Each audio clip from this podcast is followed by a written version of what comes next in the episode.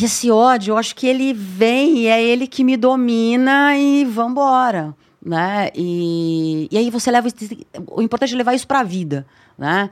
Porque a hora que é o viver sob pressão. Eu acho que é o viver sob pressão. Todo mundo, né, a grande maioria aqui no nosso meio corporativo, a hora que injeta essa pressão, você, você ressurge.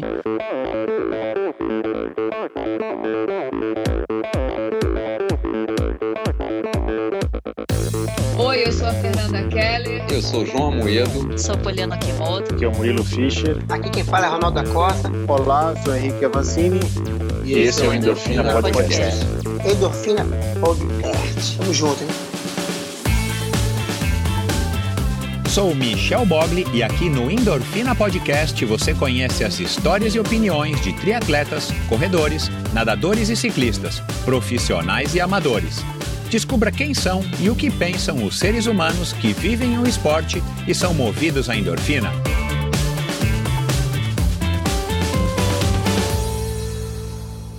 Olá, seja bem-vindo a mais um episódio do Endorfina Podcast. Esse e todos os episódios são editados pela produtora Pulsante e esse episódio foi gravado no estúdio no coração do Itaim, São Paulo, aqui em São Paulo, na capital.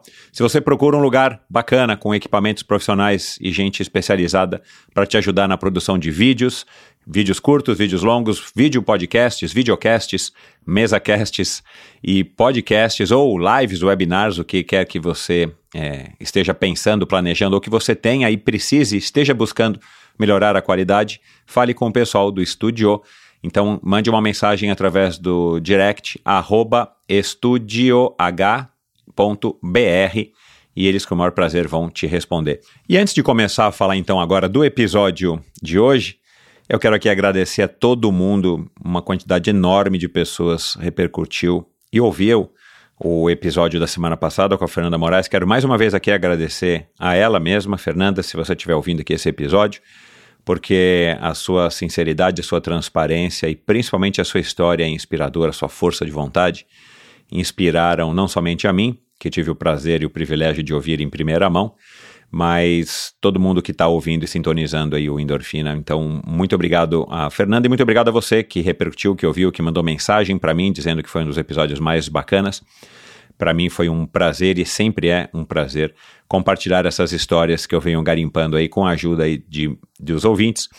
Como vai ser esse episódio aqui de hoje, como você está aqui é, para ouvir no episódio de agora, graças a ouvinte e amiga, posso dizer amiga, né, Adriana? Adriana Morrone, que me sugeriu, e, e, eu tenho trocado bastante mensagens e conversas com ela já faz algum tempo, e ela me sugeriu então que gravasse com a Jezibel, que estava fora do meu radar, mas vindo da Adriana, eu tenho certeza, tinha certeza de que seria um episódio sensacional e, e o ponto de partida aí desse convite foi a participação dela agora esse ano na PBP Paris, Brest, Paris, Paris, Brest, uma cidade, Paris, então ela foi de Paris, foi até Brest e voltou para Paris, pedalando 1.200 quilômetros na maior prova de randonneur do mundo, considerada a Copa do Mundo do Randonneur, que, que você vai conhecer aqui agora, se você não conhece.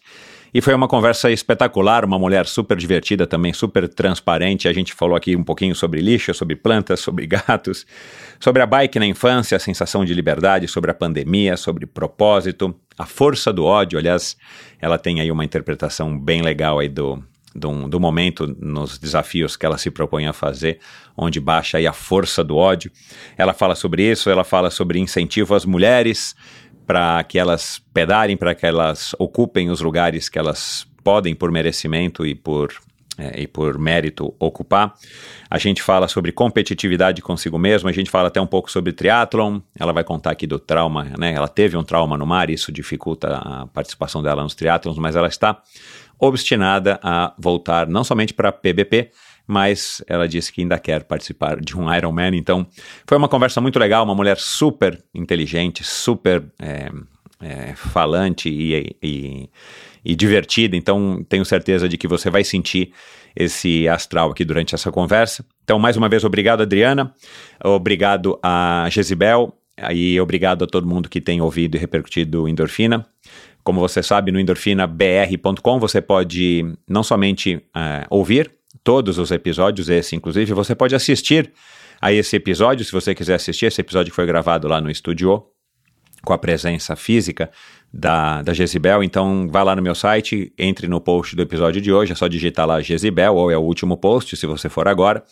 E você então vai ver lá que tem um, um link embedado do YouTube ali para você assistir diretamente lá.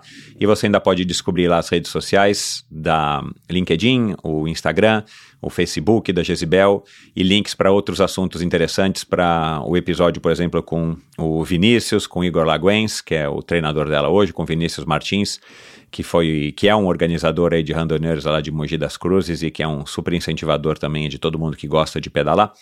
E lá no meu site você pode assinar a newsletter semanal, lá você pode ir direto, né, através de um link para o meu canal no YouTube, onde obviamente você também pode assistir. Aliás, estou precisando de mais seguidores no YouTube, mais visualizações. Então, se você quiser ver a nossa conversa, quiser ver quem é a Gisibel, quiser acompanhar a nossa conversa, vai lá no YouTube e clique lá em, em seguir, que você vai estar tá ajudando as outras pessoas que têm consumos parecidos, hábitos de consumo parecidos com os seus, a descobrirem o endorfina lá no meu canal no YouTube também você vê pequenos cortes que eu vou publicando ao longo aí dessa semana. No caso aqui eu já publiquei ao longo dessa semana.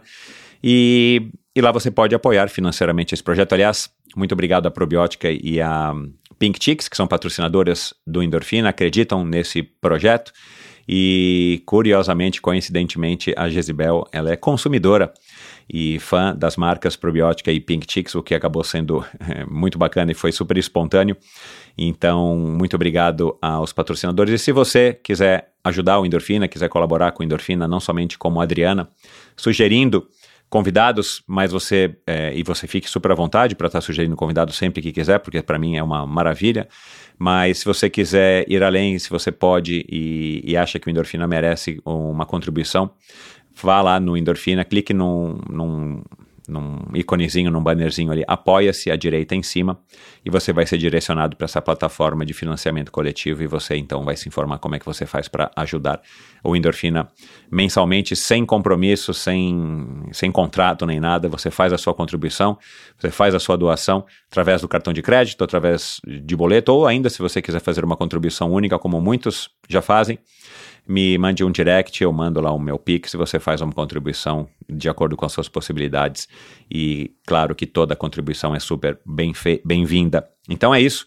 Vamos lá para mais um episódio muito bacana, mais uma conversa divertidíssima com uma mulher incrível e que pedala pra caramba e que não vive sem pedalar e que transformou a sua vida através do ciclismo. Essa é a história da Jezebel. Afinal de contas, quem é que não gosta de uma boa história, não é verdade? Minha convidada de hoje foi criada na aprazível Araraquara, interior de São Paulo. O esporte, embora muito presente em sua adolescência, para ela se resumia a andar de bicicleta por toda a cidade e a patinar. Era daquelas crianças e adolescentes que fazia de tudo para não participar das aulas de educação física. Sempre esteve acima do peso e era desajeitada nos esportes. Contudo, brincava e competia de patins na rua, subia em árvores, pedalava em trilhas e nadava na Lagoa Azul e nas águas do Clube Náutico de Araraquara, que eu conheço muito bem. Já morando e trabalhando em São Paulo, a paixão pelos esportes apareceu após o nascimento da sua filha, Helena, em 2005, quando passou a frequentar aulas de pilates, academia e zumba. Alguns anos depois, se apaixonou pela corrida. Sem a pretensão de performar, participou de várias provas de 5 e 10 quilômetros e se aventurou em três meias maratonas.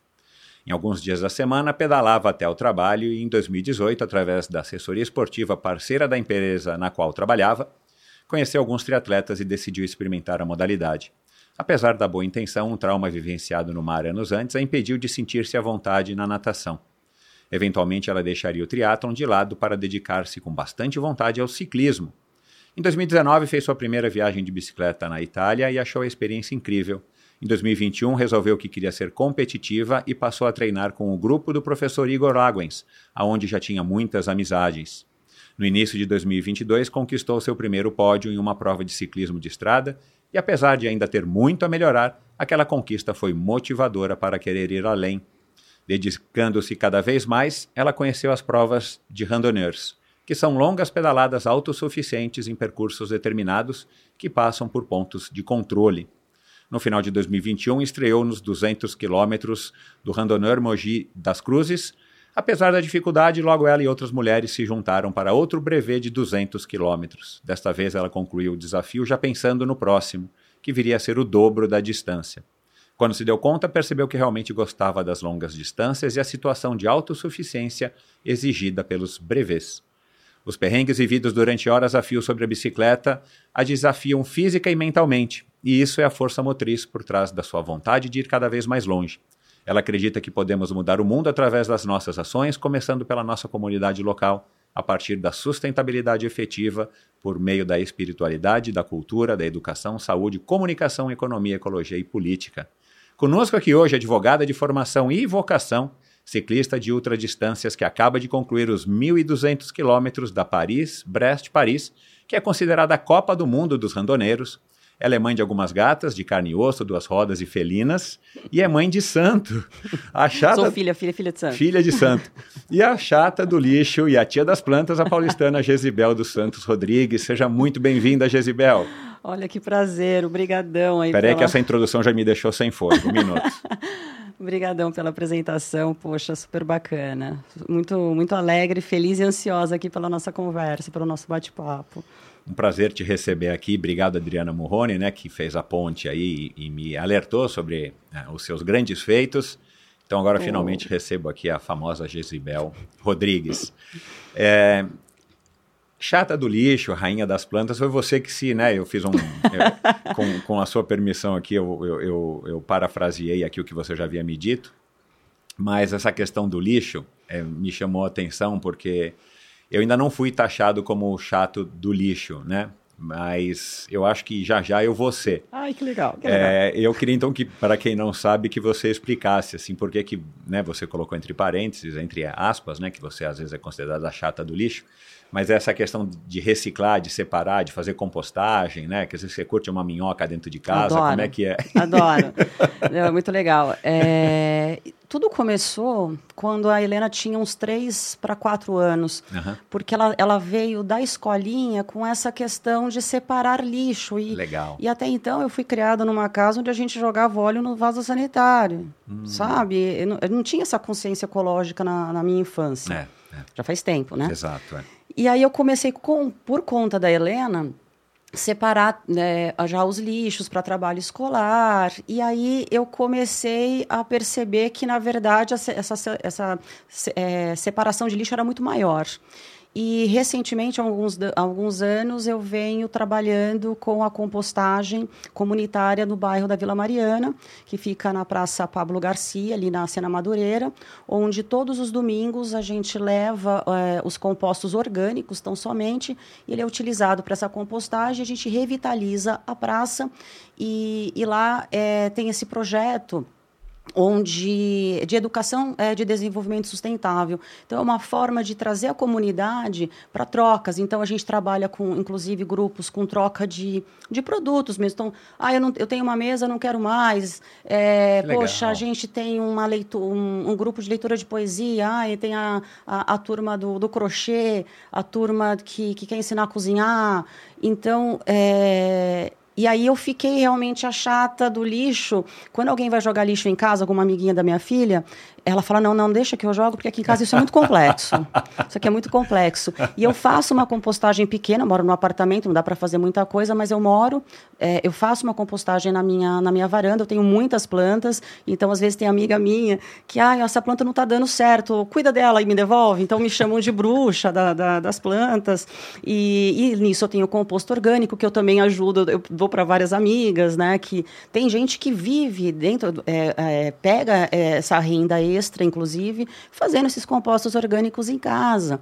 Então, essa, essa conscientização para mim é muito bacana. Eu tento pregar na medida do possível para os meus próximos, mas é, estar numa viagem com, com a turma, o, o, lixo é, é algo que me dá aquela travada inicial, não tem muito o que fazer ali, é, né? É. E aí eu jogo com aquela, sabe, com aquela dor no peito, mas Então é essa relação que eu tenho. Eu acho que a partir de tudo isso a gente entra né, toda nessa, essa questão de, de educação, de, de desenvolvimento sustentável, que é, que é muito amplo. Então, quando a gente começa né, com, essa alteração, com essas mudanças todas dentro de casa, né, é, os vizinhos, essa questão de comunidade ela é muito, ela é muito distante do que se vive no interior, por exemplo.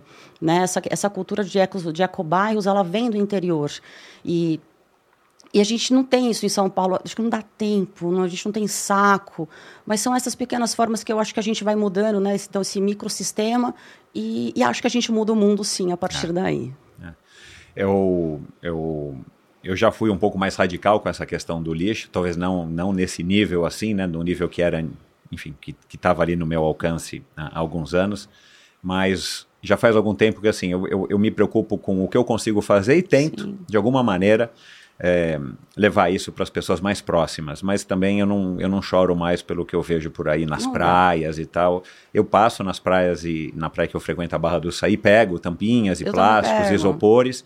Eu levo é, bandejinha de isopor para reciclar num lugar próprio. Agora estão reciclando caixa de Tetra Pak para fazer parede de, de casas de pessoas que têm em situação né, precária de, de, de, moradia e a tal. A gente faz cobertores. A gente tem um pessoal com tetra, com, com tetra então Olha, separo, sou maníaca da. da Abre, tudo, lava. Tudo, tudo, tudo. Todos, todo tipo de lixo tem separado em casa, porque tem os grupos que levam é. e fazem a sua reciclagem. É. Mas eu acho, e eu compartilho isso com você, se a gente faz a nossa parte e se todo mundo pensasse assim, a gente vai conseguir de fato mudar, né? Eu não sei se a gente vai conseguir mudar mas no olha, ritmo que a gente está é, fazendo. Vai demorar, mas, mas, pelo menos a gente fica um pouco mais aliviado de que a gente não está contribuindo para piorar. Né? Exato. Né? Olha como é prova de que a gente é, influencia aos poucos as pessoas. Eu tenho vários amigos que eles cometeram um erro gravíssimo de serem síndicos de prédio. e... Eu já cometi esse erro por poucos meses. É, Felizmente eu voltei atrás. É, assim, é, é batata que vai dar problema. E uma dessas minhas amigas ela implementou com base nisso que a gente conversava, ela também tem uma consciência ecológica, espiritual, e aí ela começou a, a ela gostou desse projeto da, da, da, da, compostagem comunitária da Vila Mariana, e o, o que, que ela podia fazer? Ela implementou coleta seletiva no prédio dela e fez várias pesquisas, ela trouxe, ela, ela trouxe conclusões que eu nem eu não conhecia. Então, quer, quer dizer, com base nessa minha chatice, ela aprendeu, ela, ela achou interessante e ela podia fazer alguma coisa, que foi implementar né, é, essa, essa é, coleta seletiva. seletiva. E, e, um dos projetos que é, que é amparado aqui pela, pela, pela organização da, da, da, compostagem é justamente que os próximos prédios residenciais de São Paulo sejam obrigados a ter uma compostagem. Olha, que Acho legal. que é um sonho. É mas, é, mas busca-se isso, né? Porque essa compostagem ela, ela é ligada a, eco, a ecobairros, que é ligada à prefeitura, que é ligada à Secretaria de Desenvolvimento do Verde Meio Ambiente, enfim, é toda uma cadeia, né? Uhum. Mais complexo do que isso. Uhum. Mas, né, quem sabe? É. E, de novo, se a gente fizer a nossa parte, a gente já está dando, dando a nossa contribuição mínima. E se a gente conseguir levar isso e influenciar mais pessoas, Agora, eu vou querer saber depois quantas bicicletas que você tem, mas eu vou deixar esse, tá esse momento épico para o final da nossa não, conversa. Mas é tranquilo isso. mas agora eu quero saber quantas samambaias que tem na sua casa. Olha, na minha samba, na minha casa tem, tem não, samambaias tem pouco, mas olha, tem porque eu também tomo banhos com as plantas, né? Então, tem planta de monte. e a samambaia é um ótimo banho, tá? e, e, e para terminar os assuntos aleatórios, eu queria saber assim, qual que é a sua relação com a Zumba? Olha, e você, eu te falo mais, hoje em dia o meu pai de santo é professor de Zumba, inclusive, mas eu tive uma relação interessantíssima e de anos com a Zumba. É, eu vi no teu é, Instagram. Eu detestava atividade física, comecei a participar de uma academia, era Diamond, a academia na aclimação. A gente formou uma família Zumba, então eram mulheres de 15 anos a 70 anos.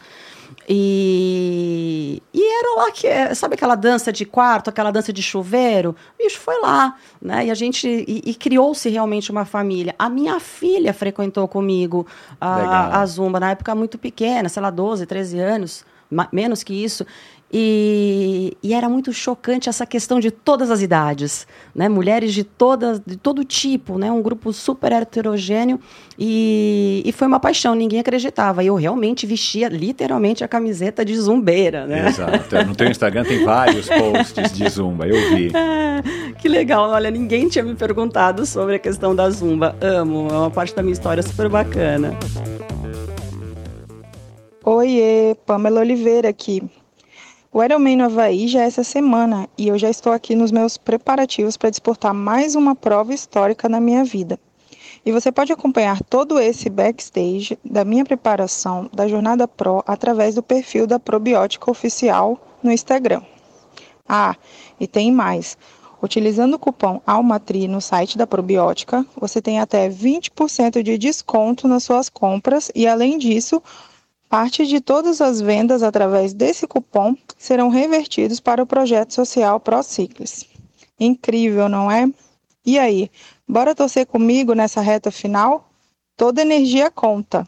Desafios e conquistas fazem parte de uma jornada de quem ousa se superar a cada dia. E isso é que você vai ouvir aqui. Mas no caso, a Jornada Pro da Pamela de Oliveira continua e nossa próxima largada será agora, no dia 14 de outubro, lá em Kona, no Ironman, no Mundial de Ironman do Havaí.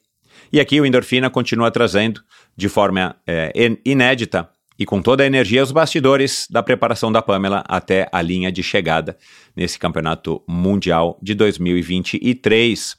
Além do incentivo ao protagonismo feminino, 10% de todas as compras realizadas no site da Probiótica com o cupom ALMATRI serão revertidos para o projeto Prociclis, que é um projeto que foi escolhido a dedo aí pela Pamela.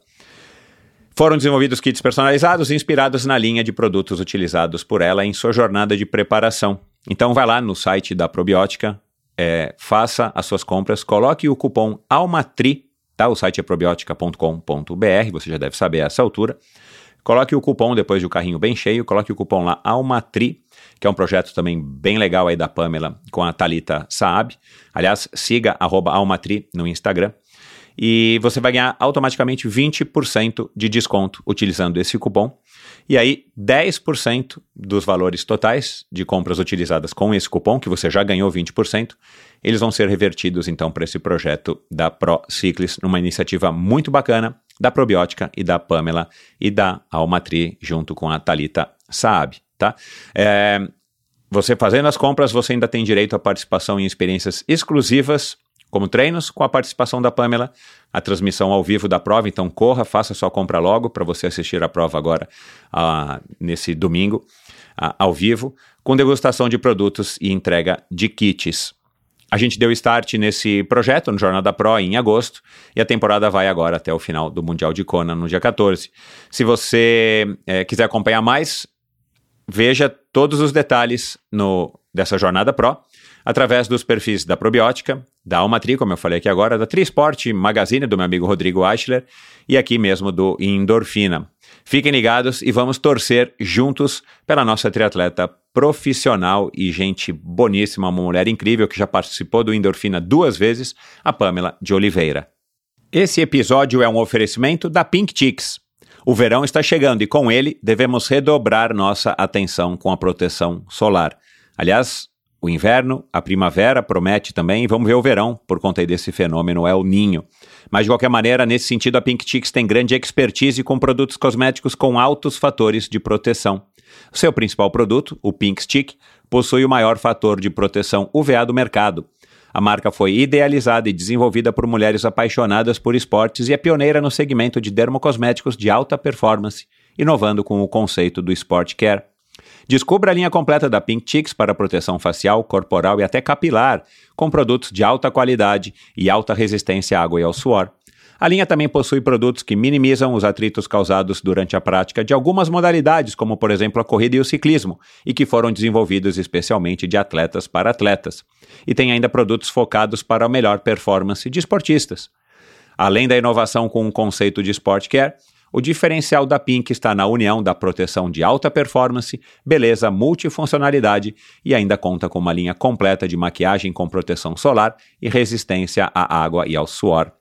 Os produtos são altamente indicados para qualquer tipo de movimento, possuem fórmulas veganas, sem parabenos, são fáceis de utilizar e têm uma sensação muito agradável na pele e podem ser utilizados a partir dos dois anos de idade. Compre no site pinkchicks.com.br barra endorfina e aproveite para utilizar o cupom ENDORFINAPINK para ganhar 10% de desconto. E siga arroba pinkchicksbrasil. Legal. É, eu vou querer depois saber qual é a relação da zumba com o ciclismo, mas também vamos deixar isso para o final. você nasceu em São Paulo, mas você passou muita, dizer, a tua infância e adolescência em Araraquara, né? Isso. Eu vou fazer uma revelação aqui no Endorfina em primeira mão também, e você provavelmente não sabe que eu fui o vencedor do primeiro triatlon do Iguatemi de Araraquara. Sério, eu achei que tivesse sido São Carlos. Não, Não. foi Araraquara. É, que eu, legal. Eu, eu, eu participei, eu fui vencedor também do primeiro triatlon realizado em São Carlos. Olha. Mas eu fui vencedor do triatlon do shopping Iguatemi de Araraquara. Eu não vou lembrar o ano, deve ser 1990, 1989, deve ter sido alguma coisa assim. Mas o shopping Iguatemi acho que era recente ali Isso na que eu ia época. falar, o shopping Guatemi não era da minha infância, já estava adolescente quando ele foi Exato, construído. Exato. Tem um presídio lá, não tem? Tem, tem um Eu presídio. lembro que a gente passava pelo presídio, eu lembro que a gente passava pelo presídio, a gente nadou no Náutico Clube de Araraquara, por isso que eu Sim. conheço. Isso eu falei, nossa, de onde ele tirou o Náutico? Mas tem história no Náutico também. E você vai me confirmar, Araraquara fede laranja? Sim. É, mas como é que foi, cara, uma infância? Uma cidade quente, né? Pelo que eu me recordo. Morada do assim, Sol, Araquara, Morada do Sol. Então. É, os meus pais adotivos moravam em Araraquara e, e, e era um paradoxal, né? Então, aqui em São Paulo eu morava no, no Campo Belo. E aí eu fui morar numa casa e o pessoal ria quando eu falava, ó, na frente da minha casa em Araraquara tem um pasto. E tinha um pasto. e o pessoal de São Paulo não acreditava naquilo, porque a gente vivia naquele mundinho de condomínio, né? Que não tinha área de lazer como tem hoje, era só um parquinho, um playground. Aham. Não eram né, verdadeiras academias e clubes dentro dos prédios. Poucos tinham isso. E em Araraquara eu tinha o, o outro lado. Então, eu era uma área mais próxima da rural, hoje nem é mais, hoje tá- mas era um, um bairro considerado mais, mais afastado. Opa, quase pisei no negócio aqui é um bairro mais afastado.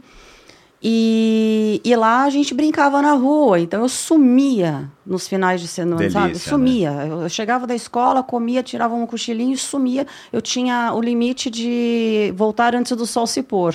E voltava preta, e a gente brincava com bode, a gente vendia fruta. Meu, era aquela, aquela infância gostosa e bacana. E aí, na minha adolescência, eu saía muito de bicicleta. Eu ia a Ribeirão, eu, eu ia ao Náutico, né? E, e roubaram minha bicicleta dentro de casa. Mas eu tenho certeza que até hoje, que tiraram essa bicicleta de dentro de casa, meus familiares, para que eu parasse em casa, porque eu não parava em casa. E aí a gente fazia competição de. Eu era muito marrenta, né? E aí a gente fazia competições de, de, de patins. Então foi uma infância muito saudável, que eu não vejo muito isso hoje. A minha filha não vive isso em São Paulo. Ela vive muito isso no interior, que ela viaja muito para o interior com, com o pai, a família do pai, mas é completamente diferente. Eu, eu, acho que as crianças sentem falta disso. Quer dizer, não sentem falta porque também não tenho nenhum. É, elas, elas talvez estejam perdendo, né? A gente que sabe, né, do valor, da, da importância desse tipo de infância, não desse tipo de tela. vivência. Eu não é. tinha tela, fui ter telas assim na minha vida muito- muitos anos depois. É. Então, essa parte da minha infância em Araraquara foi super saudável, é, deliciosa. A gente ia a pé para a escola, passava no trilho do trem. E são, nossa, isso me fez né, lembrar de coisas aqui bem legais. Mas é, e aí eu vim para São Paulo para a faculdade, vim trabalhar em São Paulo, mas eu nunca me adaptei muito a Araraquara. Eu vinha, no, na- no começo, eu vinha, era São Paulo, Araraquara. São Paulo, Araraquara era muito diferente, Aham. né? É, enfim, mas essa, essa infância foi legal, de, foi legal de lembrar. E se você lembra quem que te ensinou a andar de bicicleta? Quem me ensinou a andar de bicicleta foi o tio Walter, né, que eu chamava de tio Walter, que foi meu pai adotivo. E foi aqui em São Paulo com uma Ceci. E eu toda roxa, eu tenho cicatrizes até hoje dessa época, porque eu não freava, eu parava na parede, né? Ai, o, freio, o freio era a parede. E... Mas sempre fui apaixonada pela bicicleta. E, e eu parei, há pouco tempo eu parei para pensar nisso. Poxa, a bicicleta, ela tá grudada em mim há muitos anos, desde a minha infância, adolescência. E aí eu lembrei desse episódio. Não, roubaram a bicicleta. Não roubaram a bicicleta. Tenho certeza que foi Tchelena que tirou a bicicleta aqui para eu parar dentro de casa. Uhum. E, mas foi lá com os meus seis, sete anos. Aquela cecizinha clássica, né? De, de cestinha. Ah, as. Ela ainda foi reformada, ainda ficou vermelhinha. É, e aí depois foi uma, foi uma calói. E aí foi. Uhum. e, e, e, durante essas pedaladas tão longas que você faz hoje em dia, eu imagino que você deva ficar pensando, viajando, né? Tem horas que tem que prestar atenção no que você está fazendo, percurso e terreno e tudo mais. Mas eu acho que é, a bicicleta, para quem faz essas pedaladas muito longas, que acabam sendo naturalmente num ritmo muito mais confortável, menos intenso, a gente fica pensando muito nas coisas, né? Você já, numa dessas pedaladas, ou em algum outro momento, você já parou para pensar por que, que você gosta tanto da bicicleta ao ponto de estar tá pedalando tanto hoje em dia? Olha, já. Né? Às vezes, me, porque a gente se faz essa pergunta, né? É, por que eu estou fazendo isso? Né? Qual é a necessidade disso? Para quê? Para que eu estou aqui, né? E sempre, né? Eu, todo mundo, todos os ciclistas, eu tenho um momento desse. É, eu acho que é uma liberdade é, inenarrável. Assim, os locais que eu conheço, tem umas provas aí, uns breves que são bem feios aqui em São Paulo, mas outros não. É, cada vez, o próprio pedal que eu fiz na, na Itália, que sensacional que foi aquilo.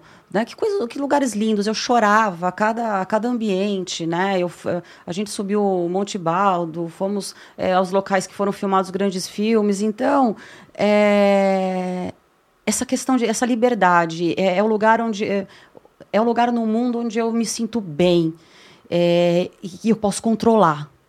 Eu acho que essa questão também é, ela é muito, por exemplo, eu estava conversando com meu parceiro a respeito disso.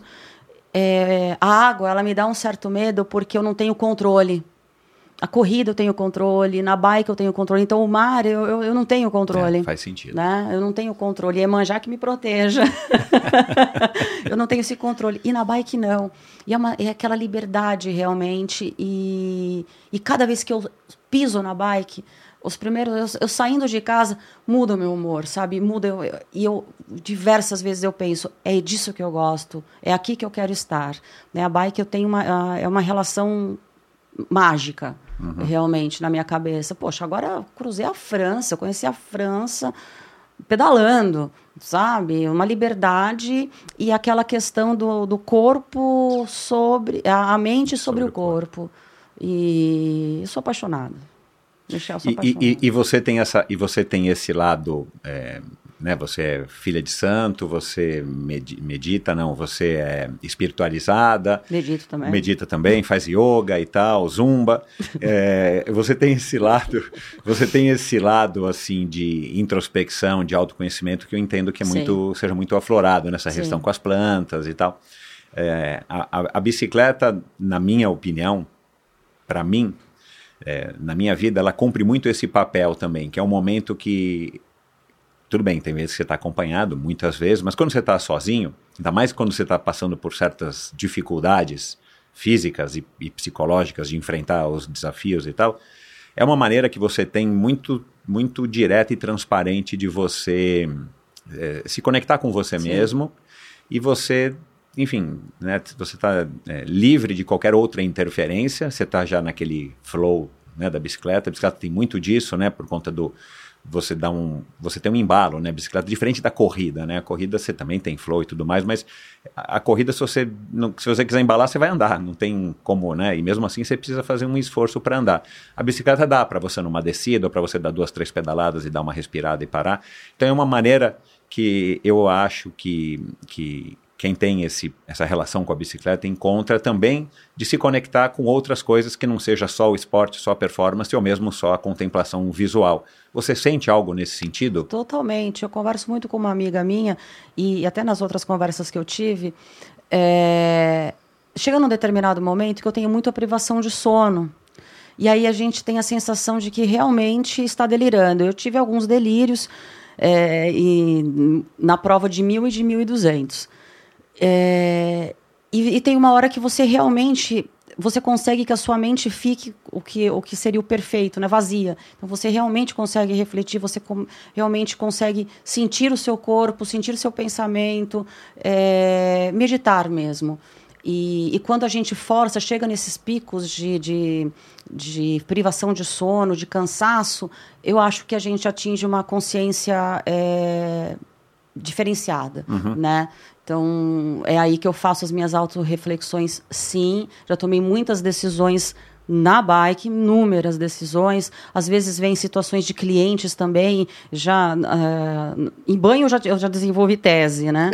é, e na bike bastante. Então eu, eu, já criei projetos. No mil foi, foi, foi um momento da minha vida que muita coisa eu criei lá nos mil quilômetros.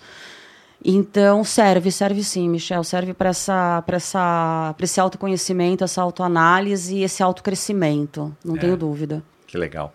E de onde que veio essa vocação, essa vontade de, de se formar em direito, que depois acho que você descobriu que era vocação, né? Talvez sim. você não soubesse, né? De onde é que vem isso? Bom, eu sou filha de advogado que não exercia. É, ele foi fiscal da, da Receita Federal durante toda a vida, depois de, darem, de dar aula, os dois eram professores. Então eu, eu, eu tive contato com a leitura desde muito cedo.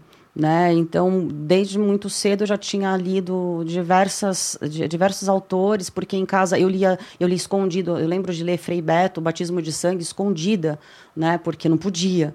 Então tinha muita coisa que eu lia escondida porque tinha censura.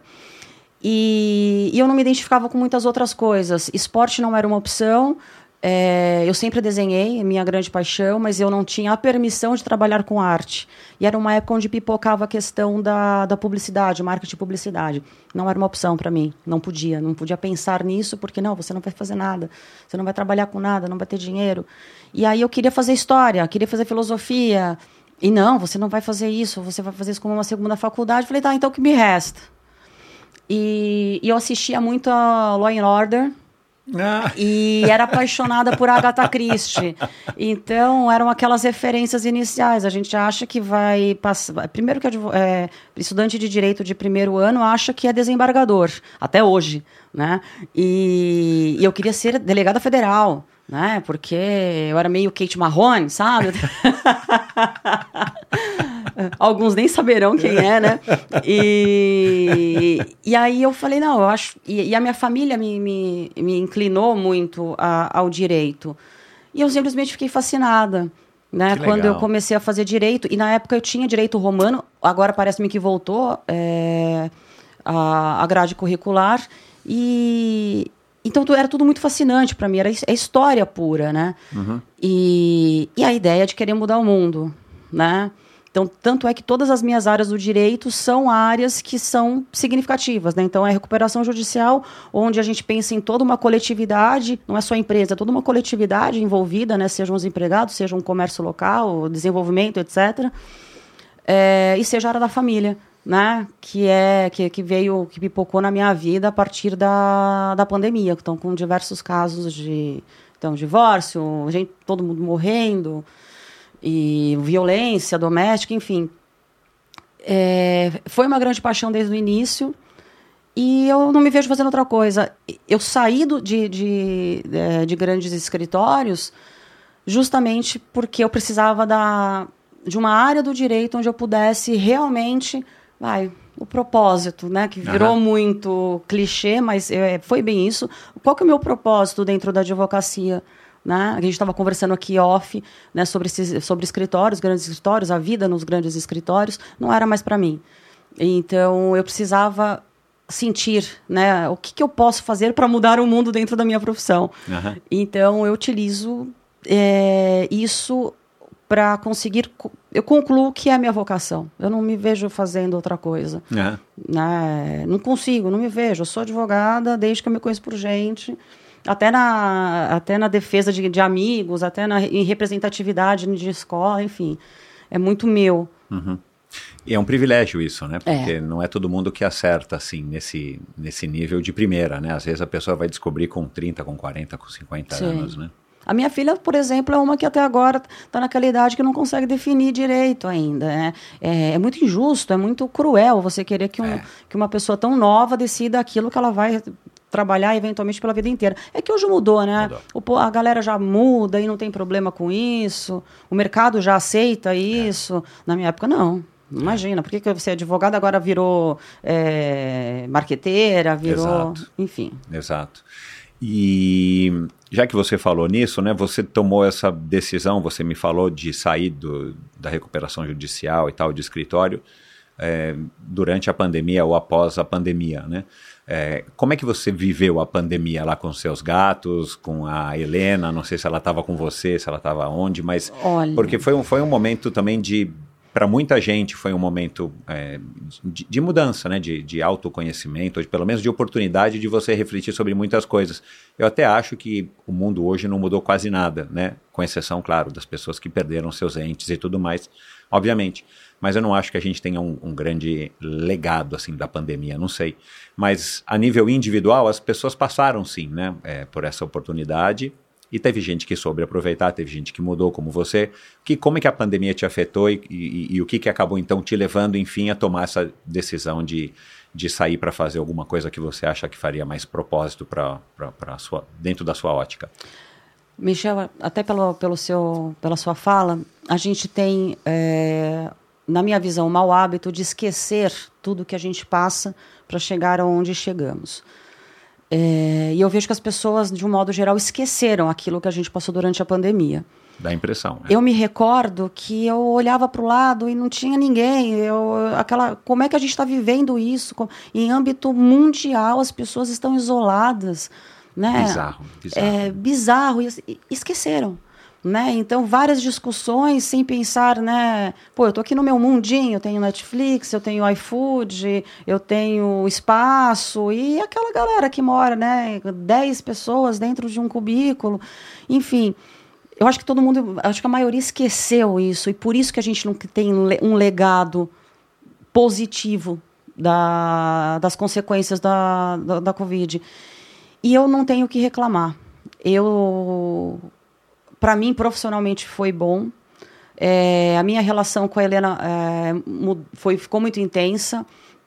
Foi nessa época que eu descobri que eu nunca tinha almoçado com a minha filha durante a semana, na minha casa, por conta do meu trabalho. Né? Desde 10 meses de vida dela, eu, eu por opção, né? não estou aqui reclamando, por opção me escravizo, né? como Escravidão voluntária. Exato. É, na verdade, é o suicídio é, socialmente aceito, né? Você pode falar que, ah, eu tô me matando de fumar, não pode. Tô me matando de beber, não pode. Agora, tô me matando de trabalhar, todo mundo acha legal. é, é o suicídio socialmente aceitável. Mas, enfim, e, e aí eu vivendo, sabe, vivendo situações, com, ali com quase 40 anos na época, vivendo situações que eu falava, por que eu vivo isso aqui? Como é que eu vou levar? Como é que eu ensino a minha filha se eu, se eu me submeto a determinadas situações dentro de um escritório? E, e foi quando a gente também começou a ter guarda compartilhada de semanal, né? Porque não tinha mais. Era muito complicado. Poxa, tem toda uma segurança. E aí ficar escalonando o dia, então vamos fechar uma semana, uma semana. Minha filha não teve essas depressões, graças a Deus, que, que, que rolou entre os jovens, né? Não, minha filha, meu, passou legal, jogava online de madrugada. É, a gente tinha um grupo de amigos que a gente limitou a essas pessoas, onde a gente alugava a casa e a gente viajava para poder ficar Legal. juntos. Eu parei de pedalar porque eu tinha medo de sofrer um acidente, parar no hospital e não ter apoio. Foi quando eu voltei a correr. E, então eu corri, emagreci muito durante a pandemia e foi o que me ajudou a performar. E aí eu cheguei num, num momento que eu falei, eu vou tirar alguns meses sabáticos para entender o que, que eu quero da minha vida profissional. Pensei inclusive em largar o direito, fazer um curso de yoga profissionalizante e viajar o mundo dando aula de yoga, juro para você, e trabalhar hum, com, com direito para pagar as contas Aham. foi quando eu pensei, aí você faz aqueles cursos todos para entender, desenvolva, né, a sua, o seu, o seu propósito profissional, fiz alguns, tá, eu confesso. E foi quando eu voltei para a questão da família. Eu nunca deixei de trabalhar, eu sempre tive casos na, na família, e sucessão. E eu falei, não, eu vou desenvolver algo ma- maior nisso aqui, porque começou a pipocar o número de, de divórcios, né? Porque o, o que a gente percebe, as pessoas, os casais, as famílias, né? os humanos que eram muito próximos ficaram cada vez mais próximos, mais parceiros. E aquilo que, que era viciado, né, que tinha algum, algum vício de produto ali, acabou. É. Né? E muitos falecimentos, lamentavelmente. Eu tive falecimento de amigos, de familiares, de, enfim, de fami- pais de, de, de amigos. Então, chegou muito próximo, chegou muito perto. É, e foi aí que eu repensei. Foi nesse período também que eu comecei a trabalhar com um auxílio de é, regularização de documentos para refugiados do Afeganistão. né? Então, eu, eu queria usar a minha profissão para eu conseguir a- é, uma amplitude de aplicar aquilo que socialmente eu entendo que deva acontecer. A gente fica muito no discurso, todo mundo quer um mundo melhor. Mas eu tentava ali ver o que eu conseguiria com o meu trabalho. Porque com dinheiro eu não conseguiria, né? Porque tem muito dinheiro, ok, investe, doa, enfim. E então, em resumo, a, a pandemia mudou a minha vida? Sim. Para o melhor, eu acho que eu sou uma outra pessoa pós-pandemia mesmo. Foi quando a, a espiritualidade realmente aflorou. Sempre fui religiosa, né, espiritualizada. E foi aí que eu realmente me entreguei à, à, à espiritualidade, somado a, toda, a todas essas questões, né? Aham. Então, é, o socioeconômico e social, né, e, e político, religioso, enfim, eu estudei muito, me estudei muito, né, e até porque era um período que eu não podia estudar pedalando, né, me estudar pedalando. Mas é, a pandemia foi positiva para mim nesse aspecto. Eu tentei, eu sempre tento tirar o positivo de tudo, e eu tirei bastante de positivo da, da, da pandemia. Você descreveu, né, e eu citei aqui agora na abertura do, do episódio, que você era uma criança que daquelas que já passaram algumas por aqui, que fugiam da aula de educação física, né?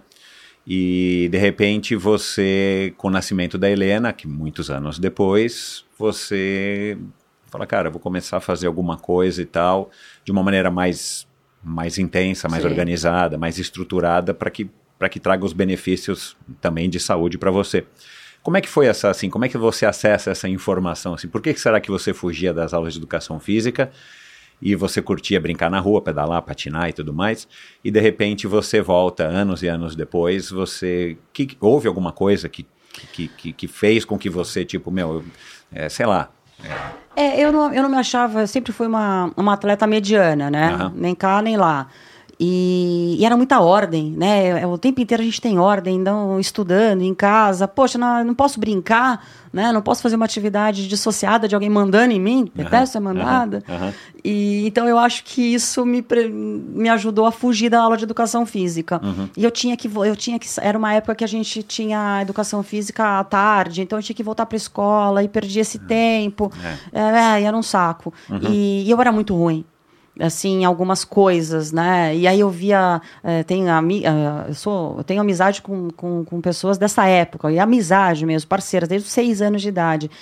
E todo mundo era bom em alguma coisa. Bicho, eu não era. Eu, assim, eu era mediana, né? E eu falei, ah, não quero.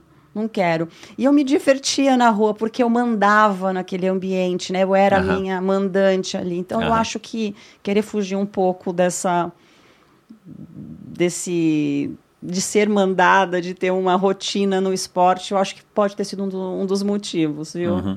E aí em 2005 você, a Helena nasce e você então vai vir a chave, É, né? porque eu me olho no espelho, né, Michel? Aí você vem depois da maternidade, você se olha no espelho e fala assim, bicho, o que, que eu vou fazer agora? Vou pra academia. E eu não gostava de academia.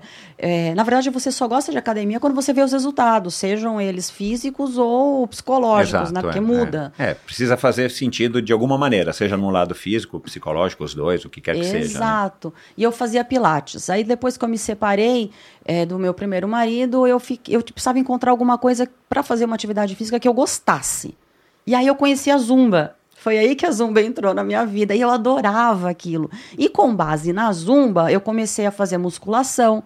Né? E aí eu gostava da musculação. Com base na musculação e na Zumba dentro da academia, eu comecei a correr. E aí começaram as provas de rua. Aí a Zumba já não fazia mais sentido para mim ali. Uhum. Mas é, uma coisa levou a outra. Então, eu sempre falo quando alguém fala, ah, eu não tenho, eu não consigo fazer atividade física como você. Eu falei, não precisa, até porque eu sou meio débil mental, né? Tô meio, né? Não tenho, não precisa desse, desse exagero, isso não é legal.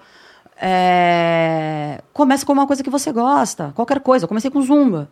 Né? Exato, é que para você é o que fazia sentido ali naquele Exato, momento. Exato, e isso me abriu todas as portas, né? Foi a minha droga inicial e, e abriu para todas as Foi a porta as de entrada. Foi, foi a porta de entrada. E, e, foi, e foi dessa forma. Quando a Helena nasceu, eu mudei completamente fisicamente e eu falei, já era, eu preciso fazer alguma coisa. Tô envelhecendo e tô envelhecendo, eu era super nova. mas, mas foi radical, né? Virou, virou uma chave. É, então, me chamou a atenção, até porque no teu Instagram dá para perceber, né? Eu fui até o primeiro post. Caraca! É. Aliás, você não lembra do primeiro post, mas eu lembro porque eu vi e eu vou fazer a pergunta para você. Vamos ver se você, se você vai dar uma resposta interessante. mas, porque o seu primeiro post é uma pergunta. Uh, mas foi, houve uma mudança de fato. Você, você, começou a, né, pelo teu Instagram, e claro que o Instagram é uma, uma, um pequeno né, fragmento da sua vida, mas deu para perceber ali que de fato houve alguma mudança aí, mais ou menos nesse, nesse período. E, e aí você, enfim, foi, foi se envolvendo cada vez mais e eventualmente você caiu, né? Como eu descrevi também no começo, você começou a, a, a tentou praticar o triatlon por causa das suas amizades e tudo mais. E, e aí eu queria que você falasse um pouco dessa tua experiência que você disse que não foi muito legal por conta da, do trauma que você tinha sofrido no mar, né? Você mesmo assim quis, né? Você sabendo que tinha vivenciado um, uma questão no mar, você mesmo assim quis. Isso acho que é uma coisa legal, né? Porque demonstra que você estava mesmo afim de fazer alguma coisa e eventualmente descobrir o triatlon. Exato. É, como eu disse, a bicicleta, ela nesse período, ele, eu usava para trabalhar. Eu, traba, eu moro no Ipiranga, trabalhava aqui na Berrine, e vinha pela ciclo, montei uma bicicleta, tá? Eu montei. O meu segundo marido montou para mim essa bicicleta e achava que eu não ia usar nunca.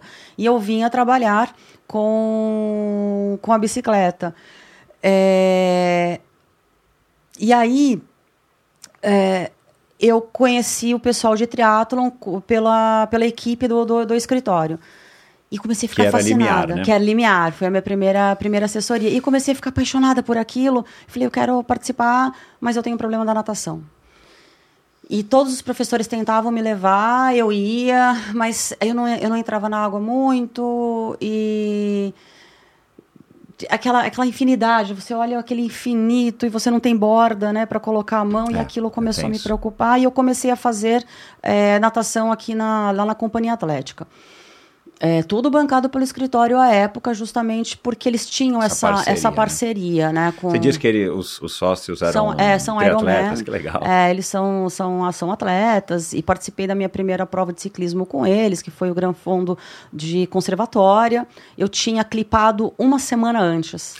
Eu não sabia clipar, né? E, e aí eu falei, bom, quero tentar o triatlo porque eu queria superar aquele medo. E aí eu tive uma crise de pânico no, na, na raia da USP. É, fazendo a, a, primeira prova de triatlon, eu não terminei porque... Que foi um tri-day, né? Foi, foi um tri-day. E aí eu tive essa, essa crise do pânico, mas terminei a prova. Né? Eu terminei, eu fui desclassificada, mas terminei a prova. Eu saí, fui a última a sair, é, não deixei que me carregassem, não aceitei o, o, o caiaquezinho, falei, não, vou terminar. E só que aquilo foi bem traumático. Tentei mais uma vez, mas aí eu desisti. Uhum. E, e, tirei o triatlon da minha vida, embora é, aquele aquele filme 100 milhas, acho, é, que é um que é um filme que mostra uma pessoa superando uma doença é, fazendo um Ironman. E, e, ah, faz um Ironman. É, não lembro o nome é, agora, eu sei qual é. Sei. E eu falei, não, eu vou fazer. Eu, depois que eu assisti esse filme, eu falei, não, eu, vou, eu, eu não morro sem fazer um Ironman. um Ironman? É, eu não morro. Tá aqui, tá registrado. Eu não morro sem fazer um Ironman. Quando, quando tiver 60 anos, você pergunta para mim se eu já fiz o Ironman. E, e agora eu voltei dos mil meio, meio capenga, sabe, Michel? Eu vou ter que ficar um tempo aí cuidando de algumas coisas do corpo. É, e resolvi que eu vou voltar para natação. natação, que é o que eu consigo fazer nesses próximos meses. Uhum. E vou tentar vou tentar voltar para o triatlo um pouquinho, assim, fazer umas provas, mas nada performático, só para realmente eu preciso. É uma. Hoje, o que eu preciso superar é o meu medo da, da água, em, ma- em- em águas abertas, né? É. E é um novo projeto. é, passar por cima desse, desse trauma, que eu já tentei uma vez, ela desisti. Fiquei só na bike. E, e agora essa oportunidade meio que bateu na minha porta novamente para que eu supere é, esse trauma. É isso aí. Ah. E talvez você precise de alguém mais especializado para esse aspecto, Sim. né? Não olhando no triatlon como um todo, no treinamento, planilha e tal. Mas assim, puxa, como é que faz para você, né? Enfim, tentar perder o medo e viver e, e superar essa, é, esse trauma, né? Exato. Talvez eu tenha algumas pessoas para indicar depois do episódio Legal, a gente legal. a gente conversa. E, e aí pronto, você largou, aí você foi, enfim, resolveu pedalar cada vez mais, porque a bike é uma coisa que você tem relação desde pequenininha. E aí você foi cair na equipe do Igor Laguens, e que você já tinha algumas pessoas que, que, que você conhecia e tal, né? E as assessorias são muito disso, né? Sim. Cada professor tem o seu mérito, tem a sua estrutura, tem o seu conhecimento. Eu, eu, é, eu entendo que é, a grande diferença ou a maior diferença seja é, no aspecto social, por isso que muita gente muda de assessoria e tal, né? Mas você já tinha os, os conhecidos ali no Igor e você acabou caindo de fato numa assessoria que, que é, com bastante competência, eu sei que o Igor conseguiu te preparar para enfrentar todos esses desafios. Mas como é que foi a construção disso, né, cara? Assim, cara, você, uma pessoa né, que tem uma vida né, comum, normal, trabalha, tem a família, tem a Helena e tal, e de repente, meu, você fala, cara, eu vou querer pedalar cada vez mais, né? Como é que foi essa construção? Porque é, pedalar muito, por si só, já é complicado. Mas pedalar muito em São Paulo, morando em São Paulo, ou tendo uma vida muito ativa, as coisas ficam um pouco mais complexas, Sim. né? Uma coisa é você morar numa cidade do interior, mesmo que fosse Araraquara, ou morar no interior da Itália, da França, de onde seja, que fica muito mais fácil para você sair para fazer um, um pedal de 200 km, de 100 km, 150 km. Aqui fica tudo um pouco mais complexo. Como é que foi essa construção? É coragem, né? Determinação para você falar, cara, eu vou e, e, e deu certo. É, essa, essa é uma, é uma pergunta interessante, até porque e e foi complicado também para os treinos de longas distâncias. Bom, é, e aí eu saí da Limiar por conta. Bom, saí da Limiar, já não tinha mais sentido de ser. Fui, passei na Deluca, tentei o triatlo Dema. na Deluca também no. Aliás, vi o Dema esse final de semana no, no, em Santos, lá no, no triatlon. Maravilhoso. E aí saí. Só que aí eu é, não me adaptei, eu queria sair. Amo todos os professores até hoje, o Pinho é brother até hoje. E aí eu conhecia muita gente da Lagos, porque eu fazia o- os pedais do pico, né? Do, do, do, do Lanterne. É, do, do, lan- do, do Lanterne. E, só que eu tinha medo do Igor, ainda tenho medo do Igor. sabe, aquele, sabe aquela coisa de ser mandada lá atrás? Então, né, o autoritarismo não, é a disciplina. não. de educação física. Não, é disciplina, né? Exato, mais ou menos isso. Nossa, le- levo bronca do, do Igor até hoje. E, e eu via, é, na época, ela era mais é, de performance, né? Hoje tem para todos, tem É. todos os níveis, aumentou muito. Às vezes eu olho assim as fotos, eu olho as pessoas e falo, gente, eu não conheço ninguém mais. De tanta gente que foi entrando, ainda bem, que mostra muito da competência dele. Exatamente. E aí comecei a fazer com, os amigos, com tanto que todo mundo que me levou para Lagos não está mais na Lagos. A maioria parou de pedalar. Minhas amigas aí, que eu vou citar nome porque elas vão saber que são elas, pararam de pedalar e eu fiquei na Lagos, formei um novo grupo e, e sempre ficava ali nos últimos, no- nos últimos pelotões. E com o lance da pandemia, eu tinha entrado super em forma, eu falei, quero performar. Na verdade, aí entrei em forma para performar. É, só que ali precisa de muita disciplina. O Igor é um professor que coloca muita disciplina, ele cobra muita disciplina. Não adianta você querer fazer um, um pedal de 120, 90 ou 120 quilômetros no final de semana se você não faz nada durante a semana. Então, sempre tive um, um treino rigoroso. E quando eu entrei até no Igor, eu queria continuar correndo, né? Ele falou: Ó, você quer correr, você corre, mas eu não vou olhar a sua planilha de corrida, eu quero que eu, eu vou olhar o ciclismo, eu não conseguia sair da corrida. E foi uma transição que aí o Igor foi me apaixonando por aquilo tudo e pela disciplina. E aí entra essa questão: ah, onde que você pedala em São Paulo? Eu, eu tenho que sair. Eu todo mundo, né, a maioria entra às 9 horas, se não antes, mas assim, a maioria aqui do nosso grupo, né, entra às 9 horas no trabalho. Eu precisava fazer alguma coisa antes disso. É, e aí aqui em São Paulo a gente tem o hábito de pedalar na, na ciclo ou na USP. Então, não tem jeito, vou ter que acordar às quatro e meia da manhã, né? Porque alguns anos a ciclo, a, a USP não tem horário limitado. Tem que, tem que Isso pedalar. atrapalha, né? Atrapalha. Antigamente eu ia de carro, levava o carro até a USP e comecei a ach- achar aquilo não sei. se- é pô, preciso colocar o carro dentro, a moto, a, a bicicleta dentro do carro para pegar o carro, levar para a USP, tirar a bicicleta. Comecei a ir de bike. Né? Comecei a. Que aí começou. Foi a transição de pedalar em São Paulo. Porque eu eu já tinha como meio de transporte a bicicleta em alguns momentos, mas era uma mountain bike, né? Enfim. é, com, a road no meio dos carros, né? Eu tô clipada, tal, não sei o quê. Ah, foi a primeira vez, aí foi. Do Ipiranga pra lá. Do Ipiranga para lá. E, e há três anos e meio, eu, há quatro anos, eu não tenho mais carro. Eu vendi, falei, vou fazer uma experiência, vou ficar um ano. Hoje eu não quero carro de jeito nenhum. Eu não, eu não preciso. Não precisa, é. Não tem como im- implementar isso às pessoas, né? Cobrar, mas eu não preciso, eu moro na porta de um metrô. É, se eu quiser viajar, eu alugo o carro, eu vou de carona. Então, não preciso. E aí foi quando eu aprendi a andar em São Paulo, perder esse medo. Hoje eu tenho muito mais receio em estar dentro de um carro, porque cada vez que eu vou dirigir, eu sou assaltada. E, eu, e graças nunca aconteceu nada né, na, na bike. Então eu, eu, eu não tenho medo do trânsito de São Paulo. Tô- sou atenta, mas pode acontecer qualquer coisa. Pode. Ah, você não tem medo de assalto? Tem, mas eu entro no carro, sou assaltada. Qual que é a diferença? Ah, você não tem medo de ser atropelada? Tem, mas se você está na, na rua, você também pode ser atropelado. E carro, sim. E, e aí veio essa disciplina de acordar cedo, porque é o que eu tenho para fazer, né? Pedalar antes, porque final do dia não dá, o trânsito ainda É. está mais ou menos. E vamos para USP, vamos para ciclo. O rolo, detesto o rolo, cai minha pressão, detesto o rolo, não gosto de fazer interno. Aham. É indoor no rolo, mas na academia eu até consigo fazer, quando eu não consigo pedalar. Só que quando eu comecei. E, e final de semana era o nosso desafio, né? De pedalar mais, né? Então, maior, uma maior quilometragem. E quando eu fiz os primeiros 200 quilômetros lá do Vini, no, do, do Mogi das Cruzes, que eu vi, eu falei assim. Queria, na verdade, aquele, naquele primeiro eu queria matar todo mundo, porque. Pô, que 200, eu fui xingando de todo mundo. Eu, eu tenho uma fama aí no meio, né? Eu, eu vou resmungando do começo ao fim. Credo, não quero mais isso. Quem me trouxe aqui? Aí no dia seguinte, vamos formar uma equipe de mulheres para ir? E formamos. Foi uma, foi uma palhaçada, foi super legal e, e- e difícil, né? Aqueles 200 quilômetros difíceis.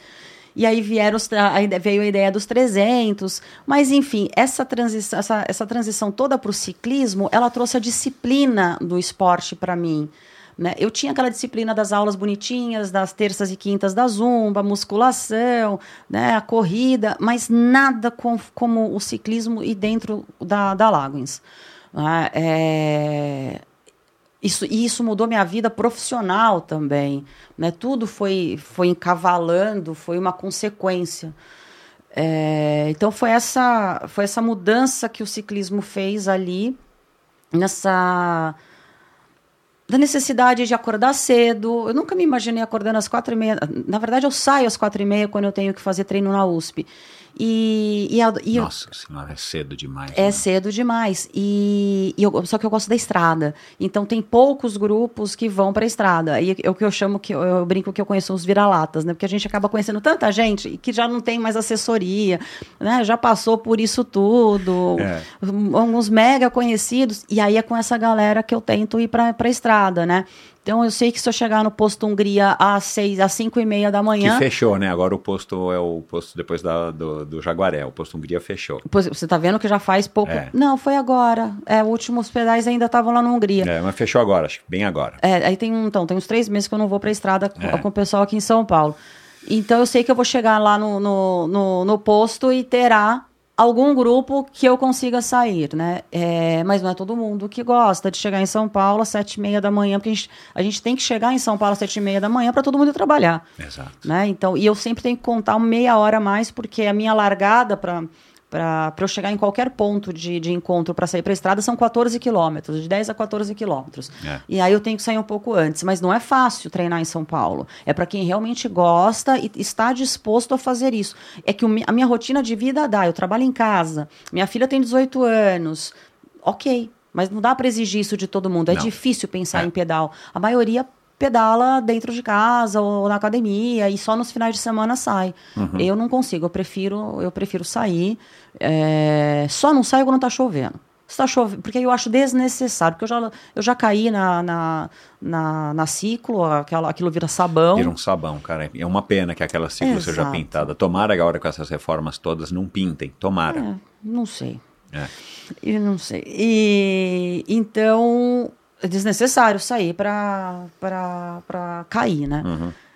Mas a gente tenta encaixar o ciclismo na vida de São Paulo. É, repito, não dá para falar, poxa, você não, você não, não pedala porque não quer. Não, é- não é fácil. Tem que ter um baita de um estímulo, uma baita de uma É. Tem disciplina. que fazer um pouquinho mais de força, Sim. talvez, do que. Sim. alguma- ou correr, né? Correr é uma coisa tão elementar, você pode correr em qualquer lugar. É fácil, pega o tênis e leva. É.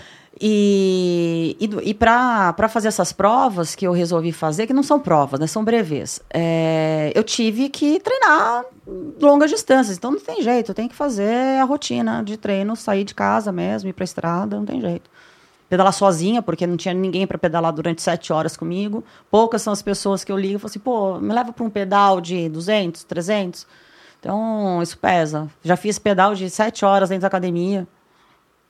Nossa senhora. É. Aí viaja para fazer brevê só para fazer treino de 400, 600, porque precisava desses treinos, né? Mas é uma rotina difícil para quem gosta de, de, de longas distâncias mesmo e, e precisa treinar, né? Em São Paulo é a gente precisa ir até Romeiros, até Aldeia, enfim.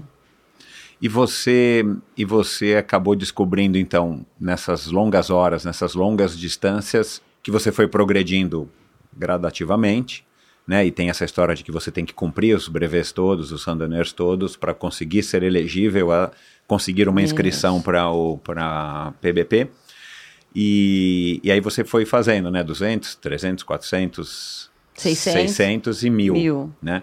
E você tem que fazer duas vezes cada um desse no ano anterior para você poder ser elegível a PBP, é isso? É, no ano anterior eu tenho que fazer. Se eu fiz. Assim, qualquer um que faz os brevês consegue é, se inscrever para o PBP. Só que tem, a gente tem vagas limitadas e tem os- a, a, a, poss- a possibilidade de escolha das primeiras ondas. E isso, hoje, eu sei que é completamente impactante no, no, no brevê inteiro. Né? É, Ah, você pode escolher qual é a bateria, qual é a onda que isso, você vai que é a largar. onda que você vai largar desde que, que tenha a- ainda tenha vaga, Vaga. né? Então, quando você faz um, um- mil quilômetros é, no ano anterior a- a- ao PBP, você já tem uma pré-classificação. Aí você faz a pré-inscrição. Só que aí você precisa, no ano do PBP, fazer a série completa. Para manter a possibilidade. No ano. Isso, no ano, de manter aquela possibilidade de fazer o cadastro lá no começo. Né, nas primeiras ondas. E aí, a hora que abre esse cadastro é em nível mundial. A gente tinha 8 mil vagas esse ano. Só que quem disse que você conseguia fazer a inscrição rapidinho, né? Porque tá o mundo inteiro ali querendo. Aham. né? E a gente lá, todo mundo conversando, a gente tem um grupo de, de PBP com 380 pessoas, né? Em âmbito nacional aqui. E, e tentava fazer, e alguns eu consegui, eu não consegui. Eu fui conseguir fazer, acho que no terceiro dia só de abertura, e direto tentando, sabe, Michel tentando. E aí eu consegui para onda H. Aí, a, partir, a hora que fecha essa primeira lista, aí eles abrem uma, uma, outra lista para quem fez outros né, 600 ou 400 na, no, no ano do, do PBP. E isso vai. E aí chega no final, não- ah, não preencheu, abre para quem fez qualquer tipo É, de, de. para ocupar as vagas É, para ocupar as vagas. Só que vai é, largar lá atrás. O que, que isso impacta? Você chega nos pontos de controle e você já não tem mais alimentação, aquilo já está um lixo, as placas vão sendo arrancadas do caminho no curso do. O pessoal do- leva leva de lembrança. Leva, inclusive tem penalidade e bônus para quem denunciar que alguém tirou, né? Bônus de tempo. E, e denuncia-se. Então, eu fiz. Eu, e outra coisa, né? Eu coloquei na cabeça que eu queria pedalar os 1.200. Então, eu me preparei fisicamente esses dois anos para pedalar os 1.200. E ainda assim, eu tô com, né? Eu tô com meu joelho avariado, tô com meu, que a mão, o pé ainda. É, então, fazer a, a, a série do, dois anos consecutivos vai te preparar, vai criar casca, mas a- essa obrigatoriedade é para você conseguir essa inscrição nas primeiras ondas. Aham. Tá? E, e o que isso favorece demais o, o percurso. Pela, pela questão da alimentação dos postos de abastecimento, que eu entendi que não são providos pela organização, né? São as comunidades que montam isso de uma maneira Sim. voluntária. Se- é, são, é, são as comunidades nesses pontos de controle e durante a estrada tem ah, esse pessoal todo que recepciona a gente, inclusive abrindo as portas da casa para tomar banho, para dormir. É lindíssimo. Eu quero aproveitar um pouco mais disso no próximo PBP. E, mas o- a estrutura da, da- dos pontos de controle, ela é do PBP, mas aí eu não sei como é que é feita. São, não, são voluntários que trabalham e você paga por tudo, não tem nada incluído, né? Então você paga pela, por toda aquela alimentação. Ah, você entendi. paga. É, São, é, é uma estrutura, uma, baita sei de uma lá, uma feirinha. Uma Isso, feirinha. em e você compra, você para esse- no meio da tua pedalada e compra o que Exato. você quer comer. É que aí lá você vai carimbar, então você chega, a gente tem que carimbar para comprovar passaporte. o passaporte que você né, cumpriu aquela etapa. Então todas as essas pessoas trabalhando elas são voluntárias.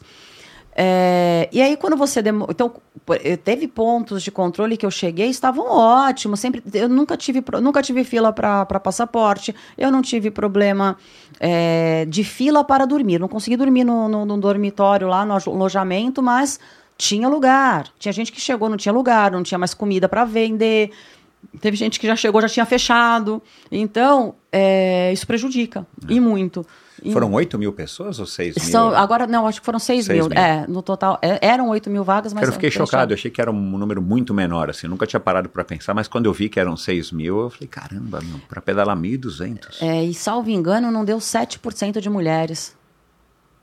Nossa. É, é, é pouquíssimo. Eu vi poucas mulheres que estavam lá sozinhas, que foram sozinhas mesmo. Geralmente estava com seu esposo, com um grupo. É, eu fui sozinha e cheguei lá, claro que eu conhecia muita gente. E Tinham mais brasileiros? Tinha, a gente estava num hotel em Sancir que tinha só brasileiro. Né? Então, muita gente que eu já conhecia, amigos e gente que eu conhecia da estrada. Então, tinha muito brasileiro. É, eu acho que nós éramos 138 brasileiros inscritos. Uau, caramba. Né, do- pelo Brasil inteiro e alguns que moravam que moram no exterior. Aham. E então essa era a importância de, fa- de, de fazer essa, é, é, esse, esse preparatório, né? É, quem não, não tinha experiência com mil quilômetros sofreu, sofreu. Tá? Muita gente sofreu, eles perceberam que faltou essa experiência. Muita gente terminou, mas não brevetou, porque não é fácil fazer 1.200 quilômetros com limitação Naquela de janela tempo. de tempo, 90 horas. Por 90 horas. São, são 90 horas. E você planeja alguma coisa, ela nunca acontece, né? Sempre sai do controle. Uhum. Né? Então, é, é doído. É Uhum. doído. Você fez uma, uma, uma descrição num, num brevet de 600 quilômetros que você fez no teu Instagram, que você colocou assim, descobri uma parte de mim no pedal que até então eu não conhecia. Não sei se você se recorda. Que aquele ódio que tantas vezes parceiras falam pode ter enfim chegado. A força que fiz pelo tempo que fiz foi novidade. E posso falar, eu gostei da sensação. Queria que você falasse um pouco sobre isso, elabore um pouco sobre essa sua frase. Chega uma hora que você quer ódio, você não tem mais o que fazer, você não tem mais força. E eu tenho uma característica que eu já percebi em todas as minhas provas. Chega no final, eu viro capeta e aí ninguém me acompanha. Quem faz comigo vê isso, porque eu preciso terminar. É aquele, né? É, cheguei até aqui e eu passo por cima de tudo, do- da dor. Eu te, teve um caso que eu tava com um bicho pregado na minha perna com ferrão, que fiquei com cicatriz até hoje, que foi nessa de 600, inclusive. Com um negócio fincado na minha perna, mas eu precisava andar, eu passava pelos carros, vi- vinha caminhão, ele que lute, ele passa por cima ele vai para o lado. E, e vem aquela adrenalina e você chega. Só que isso, real, eu acho que é um vício. Né? Eu acho que é que, que realmente é o vício, é um ódio, é um.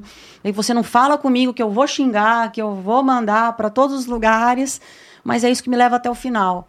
né? Aconteceu a mesma coisa quando eu estava chegando em Brest, eu- o final dos mil, o final do, dos 600. 600 eu fiz de birra, eu precisava, porque era, era muito difícil, desnecessário para eu fazer esse ano, pré- pré-PBP. Mas eu fiz questão, tanto é que fui a única mulher, só tinha eu e mais um inscrito, inclusive, porque, porque é difícil, né? Só pede para cruzeiro, salvo engano. E esse ódio, eu acho que ele vem e é ele que me domina e vambora, né? E, e aí você leva... O importante é levar isso para a vida, né? Porque a hora que é o viver sob pressão. Eu acho que é o viver sob pressão. todo mundo, né, a a grande maioria aqui no nosso meio corporativo, a hora que injeta essa pressão, você, você ressurge.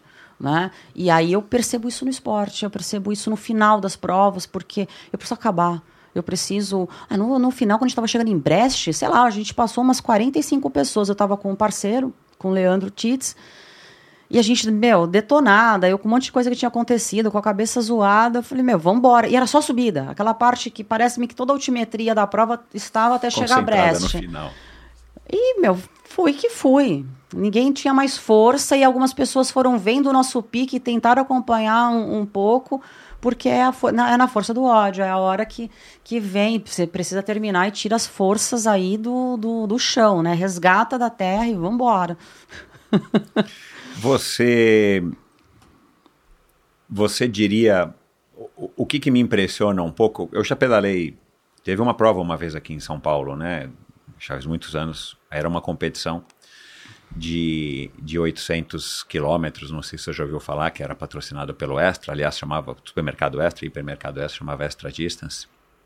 E aí eu já fiz vários pedais longos para me preparar para essa prova que, no final das contas, teve 800 e não sei quantos quilômetros, porque a gente errou um pouquinho o caminho. A gente sempre erra, né? É, mas ainda mais com pressa é, e tendo que navegar quando você sai das cidades e tal, né? Complicado, né? O, o, a, a- PBP também tem navegação? Não, o, o percurso é, é marcado com bandeirinhas, com setas... Ele tem, mas como a gente não, a gente não tem, a, gente não quer ficar usando tomada ou power bank para Carregar o para GPS. carregar o GPS, mas tem placa. Ah, tem tá. placa por todo o percurso e a galera que tá atrás que perde esse- essas placas, né?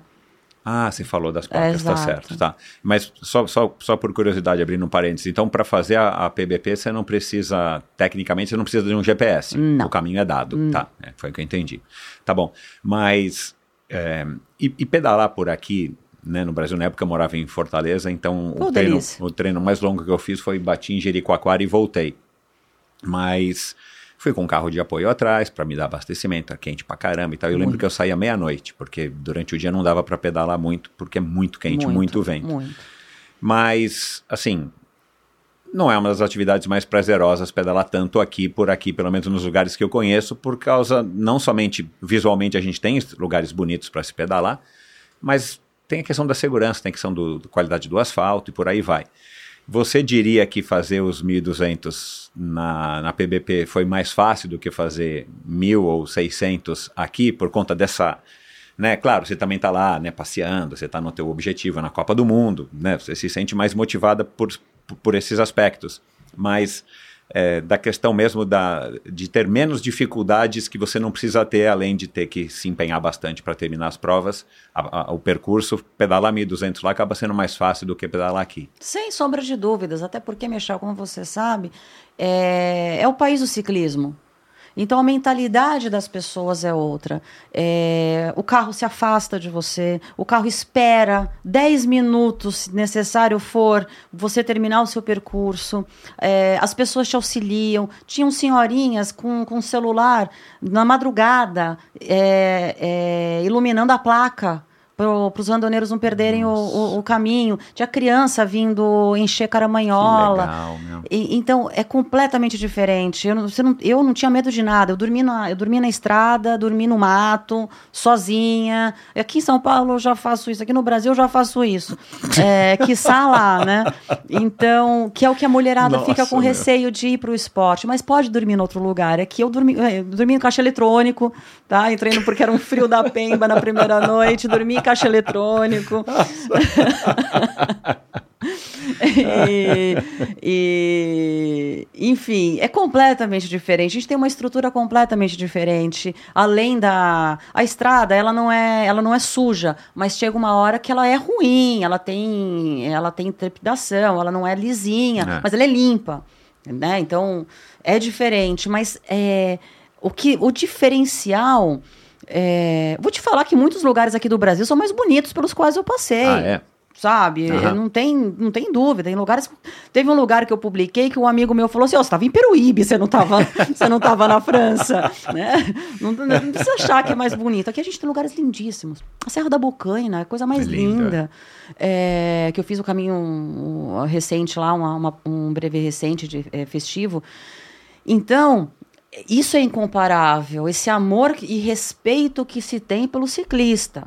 Em Brest não, em Brest virou São Paulo. Todo mundo quer passar por cima de você, xingam e o caramba. Mas no resto é, é muito é muito prazeroso pedalar, é muito diferente porque existe essa cultura, respeita-se o ciclista, Uhum. né? É, então é diferente, é mais gostoso, é, é prazeroso, você fica tranquilo, você não tem a preocupação daquele caminhão passar lambendo na sua orelha, É, né? dá desânimo mesmo. para as mulheres ouvirem algumas coisas, É. né? então não tem um respeito, né? Uhum. Tem um tem, tem um respeito completamente diferente, muito melhor, muito melhor. Por E- isso que a gente e- vai embora, né? A gente vai pedalar fora. É, e eu fiz essa pergunta exatamente por isso, porque na hora que eu estava vendo né, o que você me passou no teu Instagram, tem lá né, todos as, as- a- os brevês, os randoneiros que você fez. Eu falo, cara, putz, como é que faz para treinar isso aqui, né? Para participar desses randoneiros, que eu sei que o Vinícius, não sei se foi todos do Vinícius que você fez, mas eu sei que o Vinícius é um cara super competente e tal, mas não importa, a gente está no Brasil, né? Por isso que eu acho que uma prova como o Biking Man, ou essas provas de gravel, ou treinar gravel, e mesmo o mountain bike, acaba tendo uma vantagem, porque Sim. minimamente você reduz um pouco o contato com os veículos, que são né, o grande problema do ciclista. Infelizmente, no mundo inteiro, mas aqui no Brasil, talvez É. mais do que a média por aí, né? Mas bacana, cara. Sabe que eu fiquei animado com essa prova, viu, cara? Já, já tentei ontem convencer um amigo meu a fazer essa prova, quando eu disse que ia gravar contigo. e, e eu acho que deve ser fantástico. Eu vi algumas fotos e tal, né? Saiu uma matéria. Por coincidência, logo, sei lá, coisas que acontecem aqui comigo de vez em quando, mas assim, uns dois dias antes da Adriana ter me falado a teu respeito, que eu não sabia, né? Não existe coincidência. Mas eu tinha recebido uma matéria de um ouvinte amigo meu, o, o Renato, falando sobre o recorde que o americano bateu, eh, quebrou esse ano lá na PBP, né? Acho que ele bateu o recorde por, sei lá, 45 minutos. Mas acho que foram 48 40, horas. não, acho que 41, né? Ah, horas. Foi inacreditável. É, é, é, quer ver? Eu tenho, eu tenho aberto aqui no computador o Nick Di- Dihan, Dihan, não sei, 41 e 46 ele fez. Caramba, Carinha dele foi aqui. isso mesmo. É, é, Surreal. é. Então, então assim... Não é, dormiu, né? É, provavelmente não. Acho que para 1.200, né? Quanto que tem de altimetria? São 1.219, né, quilômetros, diz aqui, né? É, no 1219. É. O meu deu 1224 porque teve uns errinhos ali em volta. Mas são uns quanto de altimetria que você 12 me... mil. Não é Caramba. muito. Só que É. você distribui isso. É, o problema é que você vai pedalar os 1.200 numa tacada só, né? Você É. fala, ah, vou pedalar 1.200 em 10 dias e vai ter isso de altimetria, não vai ser muito, mas... É. Mil a cada, cada 100. É, mas para pra, mas para você fazer numa tacada só, né? É, enfim, e, e aí por conta desse recorde aqui que eu também não sabia que, enfim, que existia gente que ia lá assim, tipo, sangue na- nos olhos para competir, são, são os ponteiros. A gente chama de ponteiro. mas eles largam no não, pelotão A. depende da inscrição. Ah, Entendeu? Depende da inscrição. Entendi. Porque como não é uma competição, ele vai se habilitar como todos os demais. Então, eu acho que ele saiu no pelotão A. Salvo engano, eu acho que ele saiu Uhum. Ah, no pelotão A. uhum. Eu tive amigos que a gente fez a inscrição juntos, todo mundo ali junto, tem gente que tava no A, no B, no C, eu tava no H, tinha gente no J. Vai depender da sua sorte na hora da inscrição nessa primeira, dessa primeira leva. Uhum. Essa primeira leva, ela é boa em qualquer posição ali. Uhum. Então, acho que vai até J, I. Mas, é, não sei, não sei te falar em qual posição ele saiu. E o que me chamou mais atenção, porque eu não conheço esse cara, nem fui no Instagram dele para ver nem nada, porque, enfim, a notícia era só essa. Mas nesse ano, em segundo e terceiro lugar, chegaram dois ciclistas que eu conheço por causa do Race Across America, né? Eu já participei algumas Que vezes do. Race Across Eu America. tenho vontade. É, essa é uma prova legal. O problema do Race, o o Race Across America é muito legal, é fantástico, né? Aliás, tem ainda o meu, o meu troféu aí quando eu ganhei em 2001. Mas é, o problema do Race Across America, por isso que o Race Across America não cresce, é porque é uma prova muito cara. Muito porque você precisa cara. ter estrutura. O que você, o que você tem de legal, que é ter estrutura para ter comida, guarita, massagem, o que quer que seja, comida e, e banho, o que quer que seja, isso custa muito É caro um investimento. né? E é uma prova que não cresce, cara, infelizmente. Eu acho que também é um daquelas. Eu tenho uma teoria que tem algumas modalidades que não vão passar disso que já são hoje. E se não encolherem, né? Que modalidades que nunca vão se tornar muito populares. Eu acho que o Race Across America, é, como ultraciclismo, é a prova mais famosa, mas é uma prova que não cresce. A própria Transcontinental, que é uma prova similar na Europa, meu, é um absurdo a quantidade de pessoas que participa. né? E, e que o Vini participou. É, eu tenho vontade Mas o também. custo, acho que o Vinícius falou aqui, É acho que ele menos. gastou 5 mil É dólares. muito menor. 5 mil dólares você não paga nem inscrição do Race Across America, né? E, e isso não é nem 5% do que você vai gastar. E, mas enfim, e em segundo e terceiro lugar foram dois campeões, ex-campeões do Race Across America. Um deles, o Marco Ballo, ganhou é, algumas vezes e terminou oito vezes o Race Across America. Então esse cara deve andar muito. Deve. Tem um pessoal que faz mesmo com Faz. pressa, que fica tipo. Tem o pessoal que você vê que eles não têm nem, nem bolsa, Nem nem, a bolsa, nenhuma, nada. Não é forte nenhum. Nada. Eu falo assim, o ser humano faz o quê? É que a gente é, tá ali pra. Eu sou amadora completamente. Ainda sou uma das mais fortes ali dentro do meu grupo, porque não vai lá para fazer força. Tanto é que assim, tem pessoas que são. é, que eu sei que são mais fracas no pedal do que eu e que chegaram ó, 10 horas antes de mim. Então, quer dizer, eles têm um ritmo, têm uma- eles têm uma experiência nessas provas, conseguiram dormir o que precisavam. Eu tive um monte de perrengue, para variar, né? É, e... Fale um pouco sobre os perrengues para a gente entender aqui. Bom, eu fui com um pneu muito duro, e aí eu não conseguia trocar esse pneu, e eu não posso ter a ajuda externa, eu só posso ter ajuda de participantes da prova. Essa autossuficiência in- inclui tudo. Tudo, tudo. É, se eu for resgatada, acabou o PBP para mim. Né? Eu tenho que me virar ali com, com o que eu tenho. E, e Muito duro porque ele furou e você não conseguia trocar. ele furou provavelmente porque ele beliscou na questão de encher o pneu do- depois do aeroporto. Não foi porque furou, não furou. Ah. Ele beliscou e aí ninguém conseguia tirar aquele negócio. Foram quatro pessoas tentando, ciclistas lá, né, tentando, estourando, e eu estava, por sorte, com, com uma pessoa que eu conheci lá, eu não conhecia, que é o Leandro Titz, ele, ele forte pra caramba, ele terminou em, acho que 80 horas é, ainda passando com, com esse, esse perrengue comigo. E, e eu precisava resolver aquela situação, ninguém conseguia trocar. Tinha uma família próxima, né? Dessas famílias que vêm com furgão, mesa com comida, no meio do nada. E ele falou: Bom, a- o que eu tenho para fazer é: eu pego a sua, a sua roda, levo para o próximo PC que está a 14 quilômetros daqui, arrumo a roda e volto. Falei, pô, você faria isso por mim, né? Falou, pô, não vou deixar você perder o PBP por causa disso. Eu vou até lá e volto. Ou seja, ele andou mais Cara, 14 que cara quilômetros legal, e voltou, meu. porque em cada PC tinha uma mecânica. Aham. E aí ele trocou, voltou. E aí depois eu tive um problema com. e Só que aí eu perdi umas quatro horas, cinco horas. A gente atrasou. Eu tava com, com, com uma é, poupança de horas. Né? E a gente tava, eu tava num ritmo muito bom. Os primeiros, esses primeiros. é, essa primeira é, perna eu ia fazer com uma média de 30 km por hora. Né? Esse- essa primeira perna de 600, né? quase 600 km. Era muito bom. Pra, um- pra um, porque ali a média é 13 né? A, a- a- o que se faz de limite é 13,5, salvo engano. Aham. Então eu estava muito, muito Pra fazer bem. em 90 horas. Exato. E, e aí depois eu tive um problema no Free Hub. Ah, E aí foi nessa que o Tits foi embora, porque a gente tem um, a gente tem um acordo com todo mundo. Enquanto a gente está no mesmo ritmo, legal, um vai ajudando o outro, fazendo uma troca, enfim. A hora que alguém ficar, tchau. Então ele não tinha assim, nenhuma obrigação, nem moral, nem tinha nada. feito e já tinha feito um favorzaço pra você Exato. de fazer os 28 não, nem, km. não, nem esses 28 km ele tinha nenhuma obrigação moral e nada, nada ali pra fazer. É. Fez porque É. ele falou: não vou deixar você na mão, tô aqui, posso fazer isso. Não, e você tava numa boa, Numa com, boa. Exceto do- com exceção do e problema nesse, na... eu, ele sabia que eu tava com esse problema no free hub, então as descidas eu tinha que fazer maneirada, porque aquilo só gritava, gritava, gritava.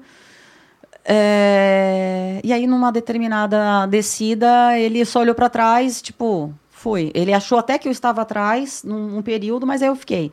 E aí eu fui desde os 700 quilômetros, mais ou menos, antes, até antes de Brecht. Então, quer dizer, desde os 600 quilômetros, mais ou menos, eu fui diminuindo a, ve- a velocidade em descida por causa do free hub. Tentei arrumar num, nenhum dos, dos PCs, mas o cara deu uma, uma ferrada ainda maior. Então, a minha velocidade estava diminuída e, e aí eu já tinha descambado a questão. O, o- meu projeto de sono já não, não existia, então eu dormia realmente a hora que, que vinha, batia, eu parava 10 minutos, 20 minutos. Né, ia pipocando nesses, nesses períodozinhos para conseguir descansar, aonde dava.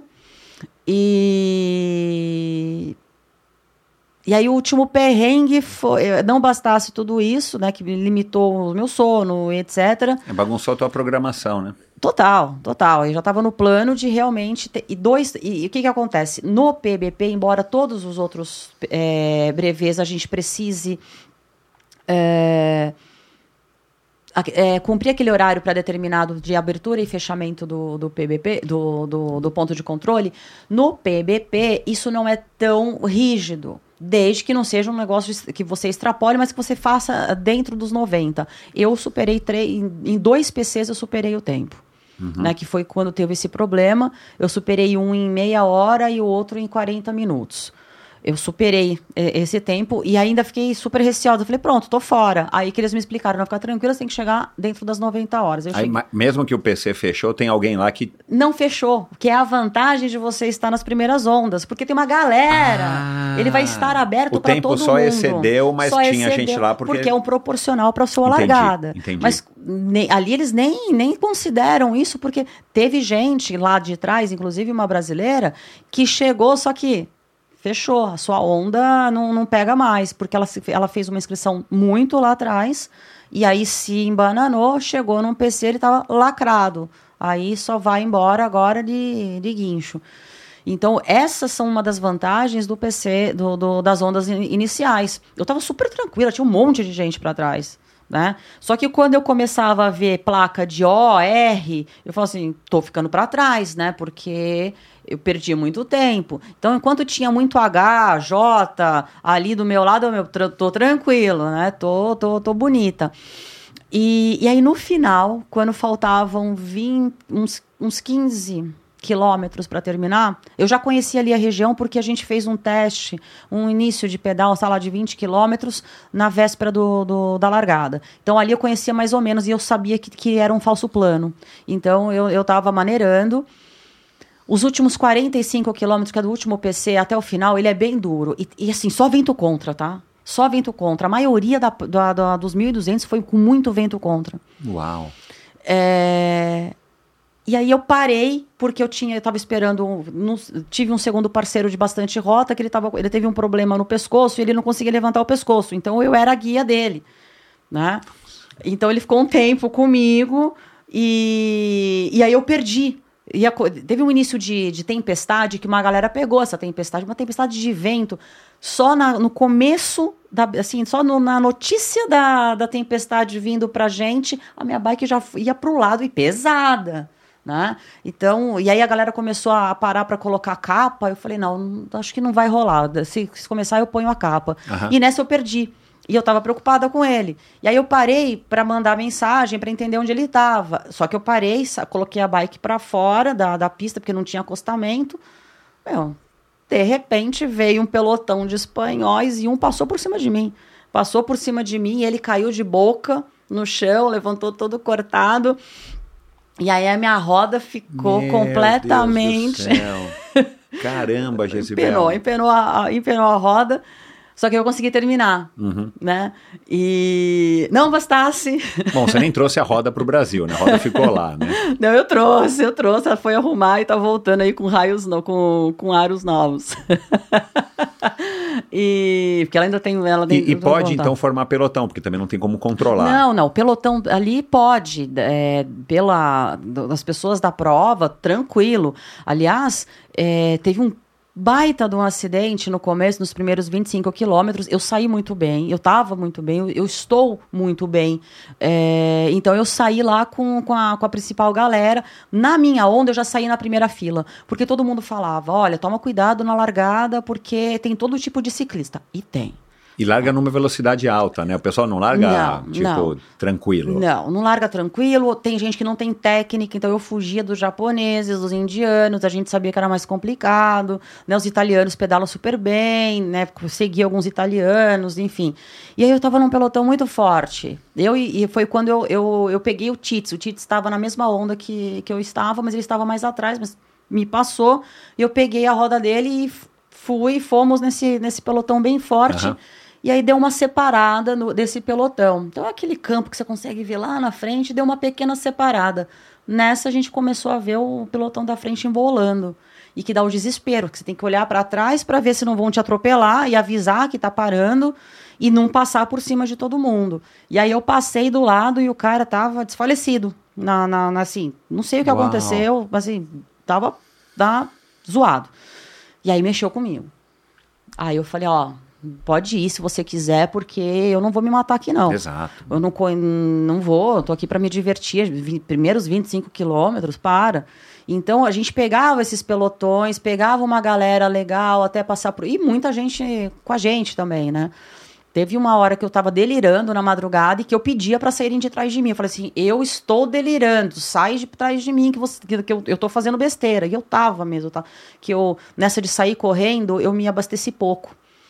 E era madrugada. É, era, a gente estava chegando no penúltimo PC. E aí vem o sono, né? Você não se alimenta, aí começa a baixar a energia.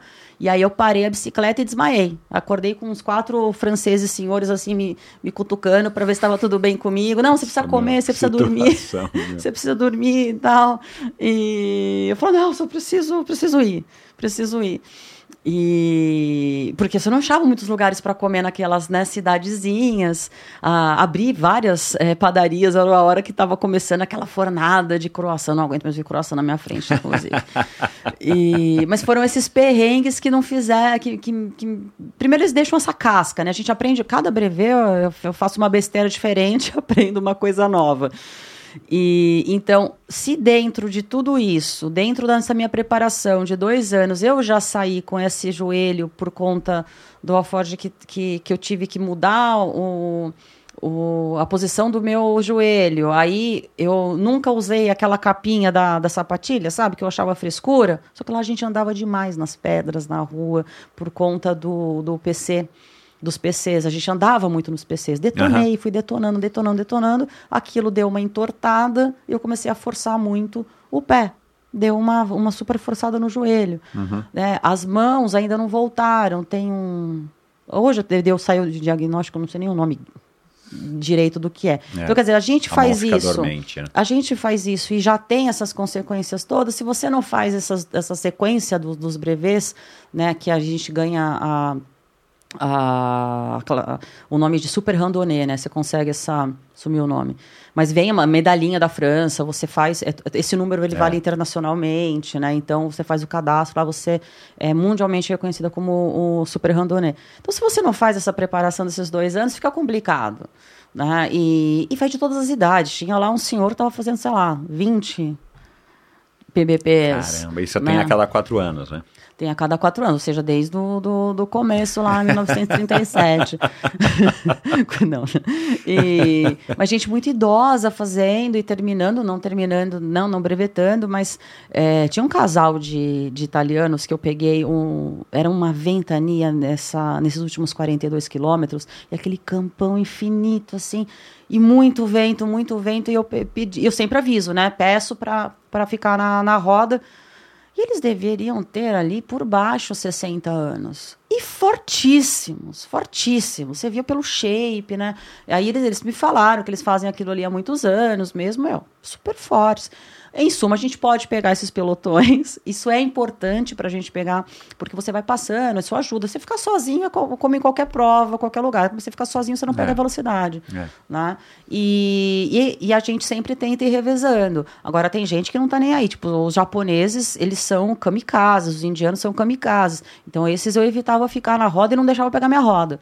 Né? E o pessoal cansar, aí a gente, com os brasileiros, a gente topei com vários, aí a gente ficou um tempo junto, e aí fazia um revezamento. Então é importante, dá para pegar a roda e é fundamental, na verdade, né? Você É, pegar então. alguém lá do seu ritmo. Então, agora, independente dos pelotões ou não, pelo que eu li, a PBP, pela quantidade de pessoas, eu acho que pelo percurso e, e- e a, e a- e a- a maneira como que é- são as largadas em ondas, diz que raramente você fica sozinho de fato, que você não vê ninguém, né? Você está sempre numa situação que você está vendo gente pedalando atrás ou na frente de você. Olha, à noite teve uma, teve uma madrugada que foi a que eu, que eu- foi a primeira madrugada. que Teve um momento que eu vi menos pessoas na- no, no meu caminho, mas menos. Você sempre via um pontinho em algum lugar. É muita gente. É muita gente. Eram Cara, é 6.500 muita pessoas. gente, meu, é muita né? gente. E às vezes você tá meio sozinho, você vê uma lanterna piscando no meio do mato, tem alguém dormindo. Né? Então você vê várias pessoas dormindo. Aliás, tem vídeos ótimos sobre as formas de dormir. Né? Então tem vários vídeos. Eu dormi no, no, na, na- no chão, dormi do refeitório, dormi no- na cadeira do refeitório, enfim. Essas são críticas à organização, mas é um outro ponto. Então, dificilmente você está sozinho. Eu sempre tive problema com lanternas. Foi muito difícil eu conseguir chegar na lanterna é, ideal. É, chegar na lanterna ideal. Porque aquilo que é para o esporte que a gente faz aqui de, de, de estrada né, rápido, não é o mesmo material que eu tenho que usar para um randonnée. É, tudo que tiver menos é, USB, para mim é melhor. Eu não vou achar uma tomada. É, então. Não tinha tomada. Então, a gente leva os power banks para aquilo que dá. Meu, a minha bateria externa da, da lanterna é bizarra, é enorme. E só que lá dava até uma segurança, porque às vezes tinha tanta gente com a lanterna que você nem precisava ficar muito preocupado com a sua. Né? Mas ainda assim teve uma minha lá que acabou. Me falava que tinha nove horas ainda de, de bateria. A hora que eu liguei, puf, tinha. foi. E eu sempre não. Então, você nunca estava. E você tem que largar com tudo que você vai Tudo, utilizar. Você Tem, não pode é, pegar no meio do percurso. Hum, Tem itens obrigatórios, né? Tem itens obrigatórios, que a lanterna, são duas lanternas eh, dianteiras, a- as duas as traseiras, salve, não, uma dianteira, mas que você consiga comprovar que você tem bateria para tudo, né? Então eles vão fiscalizando isso. O colete de segurança full time, né? E Refletivo. refletivo e você vê a diferença daquilo mesmo. A gente vê quando passa um carro, isso é super importante. O capacete, as placas. É, é, eu acho que os materiais de, de, de obrigatórios são esses. Mas aí você, a gente leva a câmera. Eu levei até pouca câmera porque eu achava que eu não ia ter problema com o pneu. Porque a gente tá. Não tinha sujeira. Né? Mas aí você leva os outros equipamentos, né? Então você leva o básico que precisa e eu levo alimentação, eu levo uma roupa de troca. Aham. Né? E, e aí, kit básico, básico de higiene, então você leva Claro. tudo isso na bike. Agora, esses ponteiros levam nada. não levam nada. Não, eu imagino, cara. Os caras vão com o mínimo do mínimo e, e param o mínimo que der Exato. e chegam. Exato. E eu paro muito para ir ao banheiro. E banheiro para mulher é mais complicado. Demora mais tempo, E né? banheiro nesses PCs era medonho, que é uma das minhas maiores críticas à organização, porque não tinha feminino e masculino. Ah, mas você chegou muito para trás, mas teve lugar, teve um PC que foi perfeito, que é o último, né, antes de chegar na largada, porque as pessoas não chegavam até ele. Né, teve Ah, muito, tá, então assim, foi te- menos utilizado. Teve muita é. desistência, teve muito acidente. é, A gente via as pessoas nos PCs ralado, machucado e tal, e indo lá. É, en- Então eu preferia parar em locais, outros locais para ir ao banheiro, outros Aham. locais eventuais. Depois eu fui pegando essa manha. Então hoje já tem outra manha para fazer o próximo PBP. Mas tem essa demorazinha, né? Então tudo isso a gente não dá para se aguentar 1.200 quilômetros sem toda uma, uma higienização especial, né? Não Claro, tem é, jeito. é, é. Então, é isso. Ô, ô Jezibel, ah, você está dizendo que quer voltar, né? Você já colocou também para mim na, na troca de mensagens que você planeja voltar lá daqui a quatro anos. É, é uma prova que é, vale a pena mais por o quê? Assim, o que, que mais te chamou a atenção nessa prova que te deu vontade de, de voltar? Primeiro, o próprio desafio por si só, né? Então, eu nunca tinha feito um evento internacional desse sozinha, então foi tudo, foi tudo sozinha. Embora eu tenha encontrado, tenha encontrado pessoas, foi todo um planejamento solo, né? Toda Aham. uma preparação solo. É, essa, essa, esse amor pelo ciclismo, eu acho que eu não tinha participado disso em momento nenhum da minha vida. Ah, embora a gente esteja dentro de um núcleo de ciclistas, eu nunca tinha visto aquilo. É, é fenomenal. E, e- é- e- e essa, esse evento especificamente, ele traz de tudo. As bicicletas eram das mais variadas. Tinha calói, é, tinha barra forte, tinha barra forte, tinha é, bike elétrica, daquele formato da elétrica pequenininho, uma, né, de aro 12. Bicho, tem de tudo, todas as idades, todas as nacionalidades. Me sinto falta de mais mulheres, né? Então eu acho que é uma coisa Estou que eu- surpreso com pouca quantidade, pouca quantidade de mulheres. e diminuiu desde o último é, PBP para cá. Hum, brasileiras, nós estávamos em 14 mulheres, De 138 de pessoas. 138 pessoas, né? Da quantidade de ciclistas. Entendo, é, é, é uma modalidade que nem todo mundo, nem toda mulher enfrenta, é tudo, tudo maluca, né? Mas é, uma das minhas metas é conseguir trazer mais mulheres para longa distância. Mas é, é uma parceria tão bacana, é um, é um segura na mão que de, de ninguém fica sozinho, mas também fica sozinho, que eu não vejo em outras modalidades. Né? Uhum. A gente tem uma pecha, né? O, o, o espideiro tem um, uma pecha de nojento, a gente tem né, uma, uma, uma, ainda uma guerra com, os, com, com o pessoal do triatlon. Cara, isso não existe dentro do, do mundo do randonê. As pessoas são simples, então a, a maioria é muito simples, é porque é uma prova, é, é, uma, é uma categoria muito acessível, né? E são pessoas muito fortes. Então é, uma, é um grupo tão heterogêneo, é, é, um clima tão bacana, um clima de festa, não, não tem uma competitividade. Ah, você não é competitiva? Sou, sou sim, mas eu, mas eu acho que ali a competição maior é comigo, né? Quebrar os seus tempos, superar essas, essa, esses perrengues todos.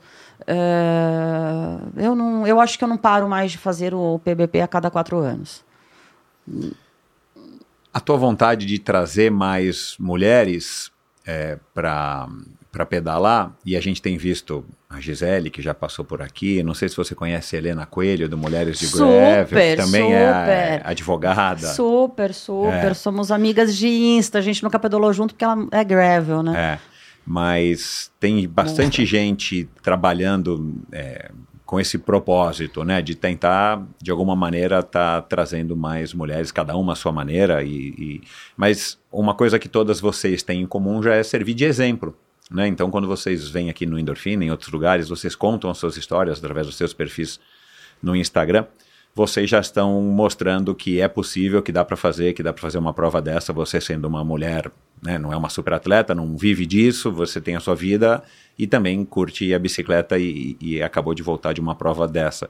É, como é que você também é, encara esse, esse papel e como é que você pretende, então, é, se você já tem alguma coisa organizada, para estar, tá, é, pretende fazer para estar tá estimulando cada vez mais as mulheres a pedalar? Na verdade, Uh, quando a gente faz essas publicações de Instagram, quando faz esses bate-papos, né? Já fiz, já participei de duas lives desde que a gente voltou, com, mas muito voltada para o público do Randonê mesmo. Mas quando a gente. É, eu, eu sou uma pessoa muito sociável, então eu tenho vários grupos de amigos. É, e aí, a, a quantidade de pessoas que começa a torcer por você, a quantidade de mulheres, eu tenho inúmeras mulheres que me seguem e que, que a gente acabou criando um vínculo ali, ainda que virtual, que eu, que eu nunca vi na vida, que, que apareceu o meu link ali e elas participaram das minhas provas, mandavam mensagem. A própria Raquel, que, eu, que também é uma mulher maravilhosa, super bacana para você conversar, ela também é do. Ela é do, da Road, Gravel, mountain bike. Raquel o quê? Contijo? Não. Ai, ah. a Cal. É... Que a Raquel Gontijo Ferra, também Ferro, é. Ferraioli, Fer, é, eu vou, mas eu mando ah, depois você. você me é. passa. É porque a Raquel Gontijo já teve por aqui e ela foi percursora no mountain bike na premiação de mulheres igual a premiação de homens sim, e tal. Sim, sim. Ela e... foi uma percursora aí nisso. A Raquel, salvo engano, é da Pedal Urbano, tá? Aham. E, e ela, quando eu tive os perrengues do Mil, ela me mandou mensagem, ela conseguiu meu celular por meio da organização, que ela também participava da, da Waldax São Paulo, porque eu fiz vários com o Vini e com o pessoal da Waldax São Paulo, né? Com o Mogi e o Waldax São Paulo. Uhum. E o Mil, ela me mandou mensagem no privado, porque no Mil aconteceu de um tudo também. Eu era eh, iniciante, né? Enfim, fiz muita pebice. e, e, ela me mandava mensagem no privado: onde você tá, que eu vou levar as coisas para a organização para te ajudar, o que, que você precisa, porque a organização pode ajudar, o resto não pode. E na organização dos mil ou dos 600, o pessoal sempre me ajudou muito. No, nos mil, eu fui a única a mulher, no meio daquele montoeira de homem, eu era a única mulher. Então a organização tava de olho em mim. Uhum. Né? Eles passavam várias vezes para ver se, meu, tava ok, não, não falavam, não me ajudavam ali, mas estavam de olho, né? E então essas mulheres é, e tem muita mulher que fala É, a própria Adriana, eu não tenho um contato muito próximo, a gente tá da mesma equipe, mas ela, você é uma mulher que inspira. É, então, várias mulheres, olha, eu comecei a pedalar por conta disso. Ajudei mulheres que tinham medo de subir numa bicicleta, até mais velhas, a conseguirem voltar, e ajudando, mesmo segurando na cadeirinha, ajudando a, a começar a, a voltar a pedalar, a perder o medo. Então, quando você vê que uma pessoa normal consegue é, pedalar ou fazer uma, uma atividade física que, que, que, que requer um pouco mais de disciplina e de esforço, você começa a ver que aquilo é possível. É, não sei, eu, eu, eu, eu, eu gosto de ver as mulheres como referência. Eu tenho mulheres como referência. A Fernanda Keller é uma delas. É por isso que eu fiquei tão empolgado na hora que eu vi. Falei, não acredito que a Fernanda Keller estava ali. Todos os Ironmans, né? Desde o início, é, é, do, dos últimos 10, né? Não, ela, ela, ela, ela tá indo agora, né? Ela foi, na hora que esse episódio tiver ido ao ar, ela já vai ter participado. Ah, não, ela vai participar nesse final de semana. Nós estamos gravando agora Isso. no finalzinho de setembro. No dia 14 de outubro vai ser o 27 dela. Que eu acho que é, então. não, em Kona, né? Em 27 no Havaí. Ou, ou seja, toda a classificação que precisa para isso, então, né? Então, então. E eu acho que é dessa forma, eu não, até por conta da minha profissão, da minha forma, da minha vida, eu não tenho nenhum projeto específico, ah, vamos angariar mulheres, não. Mas quando elas vêm com essas. Te, teve pessoas que fizeram inscrição por mim. Então, assim, duas mulheres eu já trouxe para cá e, e, que ficaram e que foram para Paris. Teve uma que encontrou comigo, ela falou assim: foi com você. Eu conheci a, a Flavinha nos 300 quilômetros do, do Vini também, que foram piores do que 600, do que 400, os, os 300. Surreal aquilo também, mas lindo. E ela falou: lá você me estimulou, me instigou a fazer o, o PBP. E a gente continuou conversando, continuou, e nos encontramos lá, choramos, enfim, toda, toda aquela situação. É, então, duas mulheres eu consegui trazer pelo meu meio. E, e outras tantas que falam, Pô, poxa, é, me dá um toque sobre o que, que eu preciso levar para tal prova. Aí teve gente que. Teve mulher que falou: oh, não, não te ouvi, me ferrei. é, então, dessa forma, eu acho que a, as mídias sociais. Tem gente que fala assim: ah, mas você acha que você é famosinha? Eu falei: não sou, mas, não sou famosinha, mas eu acho que é tão bacana trazer mais pessoas, mostrar que é possível, como já me mostraram que era possível fazer isso. É. É, e ver que uma pessoa normal faz, estimula. É. Sabe? É, é um incentivo, é uma referência. Não, peraí. Né, se dá para se ela é mãe trabalha né tem planta enfim consegue consegue fazer então é, eu acho eu adoro as pessoas julgam muito falam muito nas redes sociais eu adoro eu adoro o Instagram, eu acho que é uma forma de você interagir. E vai de você saber o que, que você vai Exato. tirar daquilo, como né? que você vai utilizar e como é que você vai permitir que aquilo Exato. afete a tua vida. É... Mas é super bacana. Então é, é, nesse, é dessa forma. Né? Então, quanto mais. Eu fico só chateada que eu não consigo estimular minha filha a fazer atividade física. Mas tudo tem seu tempo. Na idade dela também não gostava, fui gostar é, um pouquinho depois. Então, isso que eu ia falar. E o mais importante você está fazendo, que é dar um exemplo. Sim. Né? E, e, ela é super, fica super orgulhosa, né? É óbvio. E super parceira, aguenta poucas e boas. Às vezes eu viajo. Eu viajei no aniversário de 18 anos dela para fazer a, a, prova, a última prova que eu tinha para classificar, para manter a classificação, porque eu não ia conseguir fazer outra. Uhum. Então ela também é parceiraça. É. É, mas é dessa forma aí que eu, que eu consigo. É conversando com pessoas como você, que tem uma super visibilidade, uhum. entendeu? Mostrando, ó, sou normal, é, trabalho, não sou atleta profissional, sou amadora e transformo o ódio em pedaladas. Olha, é, essa é uma das partes que eu mais gostei aqui, cara. Essa eu nunca tinha ouvido, mas para mim foi um grande aprendizado, cara. É, qual foi o lugar mais legal que você já pedalou, assim? Que você se recorda, que, que ah, você é. quer voltar? É que assim, eu, eu costumo dizer que a vida é muito curta para eu voltar para os mesmos lugares. Tem tanto lugar, é tão amplo, né? E pedalar, é, mas eu acho que alguns lugares que eu fui mais de uma vez foi o Rio do Rastro, eu acho uma região Ai, sensacional ali. Eu fiz é, toda a região, Urubici, pedalei mais para baixo, ali na, na Tubarão, fiz uns pedais solo lá, foi a primeira vez que eu fiz pedal solo, que eu fui pro Sufk na casa de um amigo e fiz os pedais sozinha lá. Foi a primeira vez. acho que é uma região muito bacana, muito mágica, é, inclusive espiritualmente falando. Ali é sensacional, de lindo, maravilhoso. A Garda foi sensacional.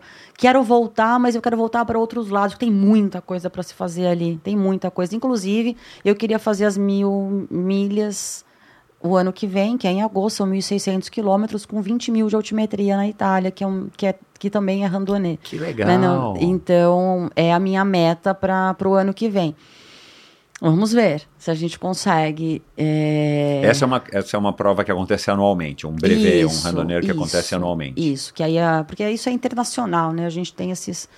Só que ela aí não é brevet, aí tem outro nome. é, não é brevet, mas depois. Não, não sei. não- acho que depois dos mil tem outro nome. Acho que é LES, L, LB, LBM, não RBM. É, é LBM. Esse que eu fiz dos 1.200 já é o LBM, Uhum. que é LES. É, e a Itália? Então, ali, essa região não tinha nada feio. Não tinha nada feio. Era incrível. Era... Chorei a cada. E eu tava peba, tava muito gorda naquela época. Tava uns 10 quilos mais, mais pesada do que eu tô hoje. Porque era uma brincadeira, era uma curtição, era um grupo indo viajar. Né? Então eu acho que voltaria ali para aquela região para conhecer outras coisas. E a nossa Serra da Bocaina é a coisa mais linda. Então, eu acho que aqui a gente tem, no interior de São Paulo, também lugares incríveis. A França foi linda, mas eu vou te falar que não foi dos lugares mais bonitos pelos quais eu eu já tô pedalei. surpreso, é, eu tô surpreso. É, assim. Eu não não- imaginei não que são fosse magnífico. É, eu não imaginei que fosse magnífico, mas achei que fosse super Não, legal. É super legal, é, mas não, Mas não é muito bonito. Tem região que é normal, né? É, não é, porque eu não fui para os Alpes, né? Então É. eu, não, eu não fiz aquele caminho de Letap, ente- entendeu? Então, de repente, eu fiz uma reta, né? Fui lá pro, pro mar. É, a gente já sabe que mar não é, é nenhuma praia é igual às nossas, É, né? Então, Brest, verdade. hum, ok, é Brest, vambora, tira uma fotinho, vambora. né? Até porque você tem que voltar tudo. Tem que voltar né, tudo, agora vamos voltar. Mas é, eu sou apaixonada pelo Brasil. A gente tem. A, a própria Flavinha, quando veio do Rio, que nesse breve eu fiz com a Flavinha do Rio e, e com o Renato do, de Minas Gerais, que conheci no Brevet. Então a gente fez lá um grupinho, né, fomos nós três, um, né, um trio. E os dois passaram por é, Romeiros apaixonados. Nossa, é aqui que você pedala todo final de semana? Que legal. Aí a gente fala assim, poxa, a gente acaba esquecendo de olhar o quão lindo que isso aqui é. Tem lá, né, aquele cheirinho básico de Romeiros, É, ok. é. Mas Uma espuminha. é, uma espuminha. Mas eu também não tive uma, uma experiência, por exemplo, todos os meus amigos ali, a maioria do, do da Lagos, meu, fizeram Altiroots, Dolomitas, etc. Ainda está, né, eu tenho isso no meu, no meu, na- no meu radar, né, mas não, não fiz ainda. Então, acho que são esses os locais que eu mais gostei, assim, de pedalar. E essa, essa paixão da França, eu acho que é inigualável, né? Eu acho que isso que faz querer voltar. Mas quero quero fazer toda ali, né? Quero fazer os Alpes, não conheço. E engraçado, eu nunca tive vontade de ir à França. A minha Aham. filha morou em, em Lyon, ela fez um intercâmbio para Lyon, é, e eu nunca tive vontade. Tive por conta do PBP. E aí cheguei e fiquei fascinada, né? E queria voltar. Que legal. Né? Eu saí da prova e ainda fui turistar em Amsterdã, que uma amiga minha, eu já tinha ido a Amsterdã, ela queria ir, fui com ela turistar no mesmo dia que acabou o PBP Uau. Andando de perna aberta e com a mão paralisada, né? Mas fui. Assada até. E aí voltei e fiquei em Paris durante mais três dias e meio. E são insuficientes mesmo, né? Eu preciso voltar e ficar dez dias. Eu nunca achei que eu fosse falar isso. Mas amei, né? Então. Foi uma baita experiência, foi super legal. Essa paixão. E eles faziam festa quando eu vi. Ah, comprei terreno lá na Champs-Élysées. comprei um terreno, para quem não sabe, comprar um terreno é tomar um tombinho lá, né, na frente da, da Gucci. E- porque na véspera. está- Você não comprou uma bolsa, mas você comprou um Comprei terreno. um terreno da Gucci, entendeu? O melhor do que isso. E porque quando a gente chegou, estava tendo um evento teste das Olimpíadas. Ah, é verdade. Tava, assim, acho que está tendo ainda vários eventos testes lá em E- Paris. E então a Champs-Élysées estava fechada, bloqueada de carro. Então, só que estava garoando, né? Essa véspera da, do, do PPP, tava, da largada, estava garoando. Mas aproveitei, conheci Paris de bike, conheci muito de, é Pa- legal, de né? Paris de bike. E as pessoas super respeitam e gostam. E aí, quando você coloca a camiseta do PBP, então, o pessoal Ah. pira. Criança Legal. vem e tira foto, queriam tirar foto com a gente. A assim. largada não é no Arco do Triunfo. Onde é que é a largada? A largada é no, em Rambouillet, que foi, a, inclusive, acho que a largada do, do Tour de France esse ano. Eu acho que é lá que é feita também. É, esse ano eu sei que foi. É, em Rambouillet, salvo engano. É, Aham. Acho que foi a largada do Tour de France. Que, que é uma região um pouco mais afastada Versalhes. do centro. Ah, eu tô sim, ali que é a, bem sei lá, afastado. É. 10 Que é bem quilômetros de afastado, Versalhes. é. E que é uma região lindíssima, né? E a gente ficou que teve uma brasileira que, que faz esse esse o transfer né, da, da galera e ela falou: ó, você tá indo para a roça da França e realmente é sete e meia da noite não tinha mais nada aberto, nada. E como era período de férias a maioria já não estava aberta, a Aham. maioria das coisas já não estava aberta, né? Então comer era mais era mais é meio complicado ali em Sancir, mas e outra coisa, eu não. ah, Muita gente me falou: ah, o francês não gosta de, de, de turista, o francês é, É. mal educado. Eu não tive um problema, muito pelo contrário. Que bom. A quantidade de pessoas que ajudaram. Teve uma senhora que ela andou por cinco quarteirões para ajudar. A minha e a minha amiga estávamos voltando sonadas de Amsterdã. Ela andou cinco quarteirões para que a gente entrasse no, metrô, no, no trem certo. Né? Guiou Então, vocês.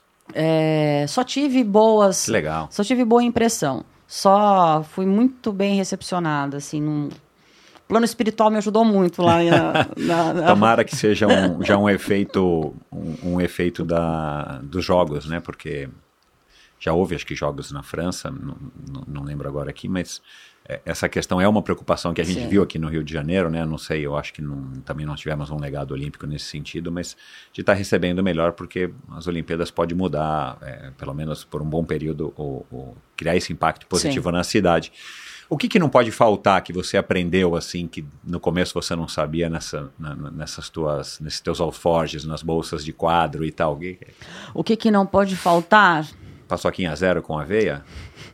Que eu sei que você é fã, né? Pelo menos era, né? Eu era mais fã. Hoje é bananada com, na bisnaguinha e, gel, Ah. né?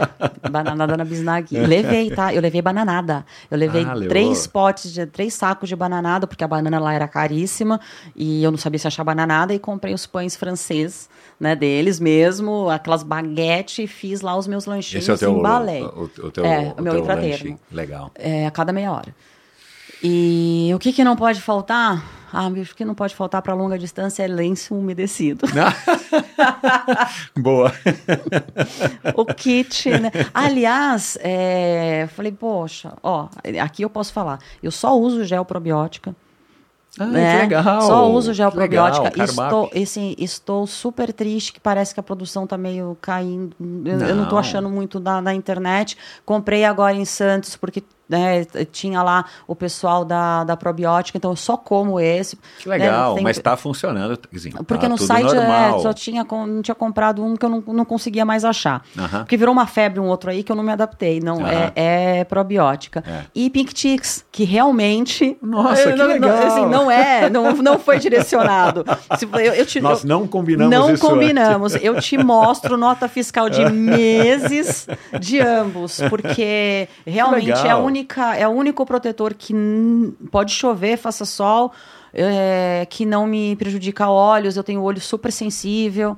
É, Aliás, a questão do protetor solar nos olhos meu, é delicado, né, cara? É. Você precisa Não, ter um protetor. Eu não É. sei se as outras pessoas são assim, mas pra mim é a única. É. É, o único Que legal, que, cara. que vai. Ó, po- pode, pode patrocinar, tá?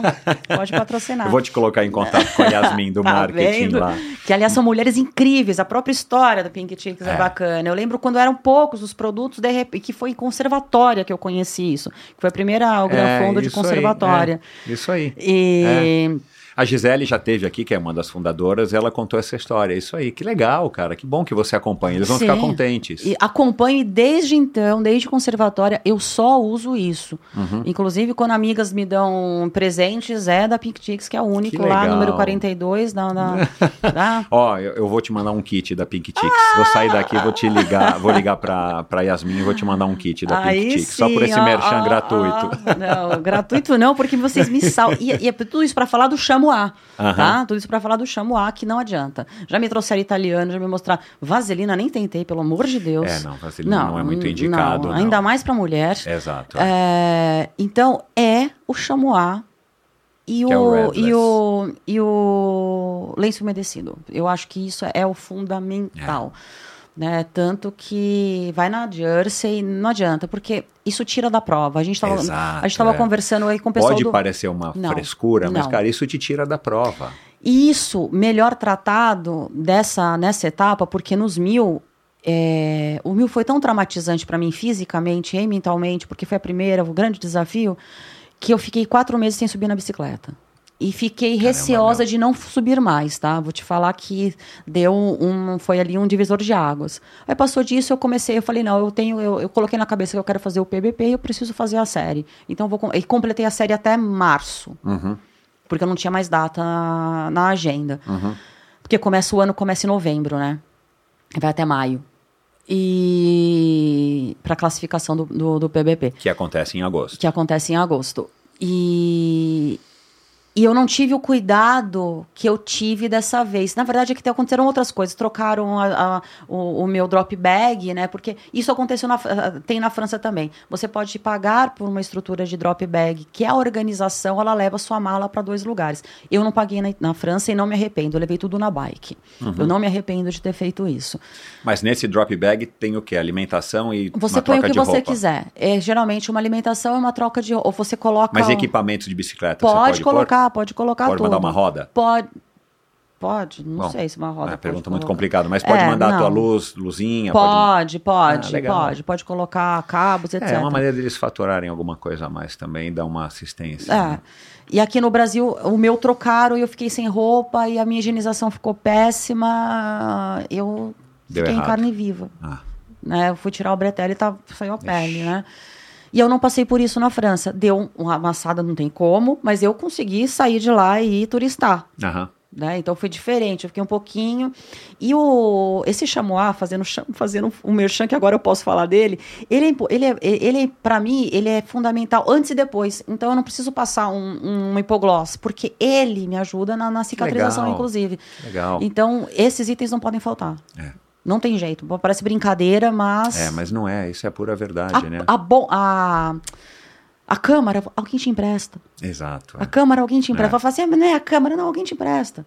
Né? Teve até agora no, no, no triatlon, agora no, é, em Santos, no- na hora do jantar no hotel, chegou um rapaz desesperado, "Ah, alguém tem uma câmara porque furou, eu não tenho. Pô, ok, a gente emprestou, deu. E ele ficou no primeiro lugar na categoria ainda. É legal. É, mas é isso. Um lencinho umedecido e pink chicks, tá? Chamois. E ó, tem os produtos na probiótica, se usar o cupom ALMATRI, você ainda consegue 20% de Olha, desconto. ok, ó, isso e é ainda bom. doa, né? A, a probiótica vai doar 10% dessa renda, desse valor arrecadado com a compra de todo mundo para uma instituição de. para um projeto social que a, a triatleta deles de esporte é. Que legal. é, a Pamela tá, tá é, apoiando. É, bom, então, eles não apoiam ninguém de ultramaratona, hein? Pô, Olha lá, vai tá ficar aqui o recado que eu vou falar com o Lucas também. Eu, eu preciso sair daqui e falar com a Yasmin para te mandar um kit, depois vou pegar o teu endereço e vou falar com o Lucas. É, se locomover de bike em São Paulo, ainda, você acha que ainda causa, uma mulher, né? É, ainda causa, assim, estranheza quando você chega nos lugares, ou sei lá? super estranheza. É, na verdade, eles ligam. é, eu vejo que a maioria das pessoas liga quem anda de bicicleta em São Paulo com meio de loco- locomoção como uma pessoa que não tenha condições de comprar é, um carro. Eu vejo. Eu, eu, eu, eu estava na- em, em Amsterdã e aquilo. E a segunda vez que eu fui a Amsterdã, e eu olho aquilo, para mim é fascinante. Porque o estranho é estar de carro. Exato. é. E, e eu, tenho, eu tenho um problema, sou uma velha antecipada nesse sentido. Eu não gosto de barulho. Então a minha casa sempre foi silenciosa. Eu, é, por sorte, eu moro num lugar bem silencioso na, na- no Ipiranga. E, e a gente estava em restaurante e aquela muvuca de gente não tinha barulho. Porque não tem carro. Então, e aí em São Paulo, parece que você, é, como ciclista, você não tem o direito de estar ali. Então, a gente não tem uma cultura de compartilhar espaço. Na verdade, é, eu não acho muito inteligente. Eu estou pesando palavras. É, eu não acho muito inteligente que realmente a gente fique uma hora no trânsito para andar 10 quilômetros, 20 quilômetros. Ok, nem todo mundo, eu repito, ninguém tem a, a realidade que eu tenho. Eu posso trabalhar de bike. É, nem todo mundo pode, nem todo mundo quer se dispor a isso. E assim, a gente chega empoeirado, chega sujo, tem isso. Tem a, a, questão da violência, tem a questão das pessoas é, é, jogarem o carro, xingar, xingar. É, as, a, as investidas de homens ainda existem, mas diminuiu muito. Mas assim, ainda existe. Então, quer dizer, você ficou ouvindo um monte de coisa. É, Inclusive, tem gente que também fala que vai trabalhar vagabunda, porque acha que você não, tá, você não tá ali trabalhando, né? Essa é clássica. E teve uma vez que foi muito interessante. É... Eu vou muito ao Fórum Central. Ia muito. Hoje eu já. Eu falo, cliente, se quiser que eu seja presencial, é mais caro. Né? Porque hoje eu faço audiência no mesmo dia, no norte, no sul e em São Paulo. Então não que tem, bom, né? não tem mais. E isso foi uma das melhores coisas que implementei na minha vida após pandemia, durante a pós-pandemia. Mas enfim, eu cheguei no fórum, no, no fórum central e tem um estacionamento que já me conhece, né? Eu sempre paro a bicicleta lá. E a hora que eu parei, eu tirei o tênis e coloquei o salto alto, soltei o cabelo, tirei o cabelo, peguei a pasta. Aí uma senhora falou assim: Eu não acredito que foi você que chegou de bike. falei, fui, foi eu que cheguei de bike. Ela assim: Nossa, mas dá mesmo, né, para trabalhar de bike. E aí então tem gente que fala: Nossa, que bacana tal. Agora tem gente que fala assim: Ai, você vai de bike? Meu, eu é. chego nos bares à noite, às vezes, tem, dependendo do bar que eu vou encontrar minhas amigas, que eu já conheço, eu vou de bike. Dependendo se ah, tem um jantar na casa de amigo, eu sei que vou chegar, no, não, não vou chegar tarde, não vou beber muito, eu vou de bike. Já tomei um. um isso não, isso não. Eu não indico, mas eu já voltei meio breaquinho e já caí de cara na Faria Lima ali, Meu porque Deus bebi muito num happy hour do, do escritório. Né? Então aí também é, vai de Uber, é. né? vá de Uber. Mas, é, mas ainda é. A gente não tem a cultura, a gente não é. tem. Ainda somos estranhos no trânsito. Então eu acho que o, o carro acho que está fazendo favor. Eu venho, então eu moro no Ipiranga, eu pego a Cena Madureira hoje com uma, uma ciclofaixa nela integral. É, ela pega no Ibirapuera é. e venho para Hélio Pelegrino. Então, e eu faço fisioterapia aqui ao lado no MO, né? Como eu falei, também propaganda do MO Fisioterapia. Uhum. E numa ciclovia. Então aí com a bike elétrica eu priorizo a ciclo. Agora com a road não, a road eu tô é. no meio dos carros e, assim, e, e, tem pior, viu? Tem carro que fica possesso porque você tá passando por ele.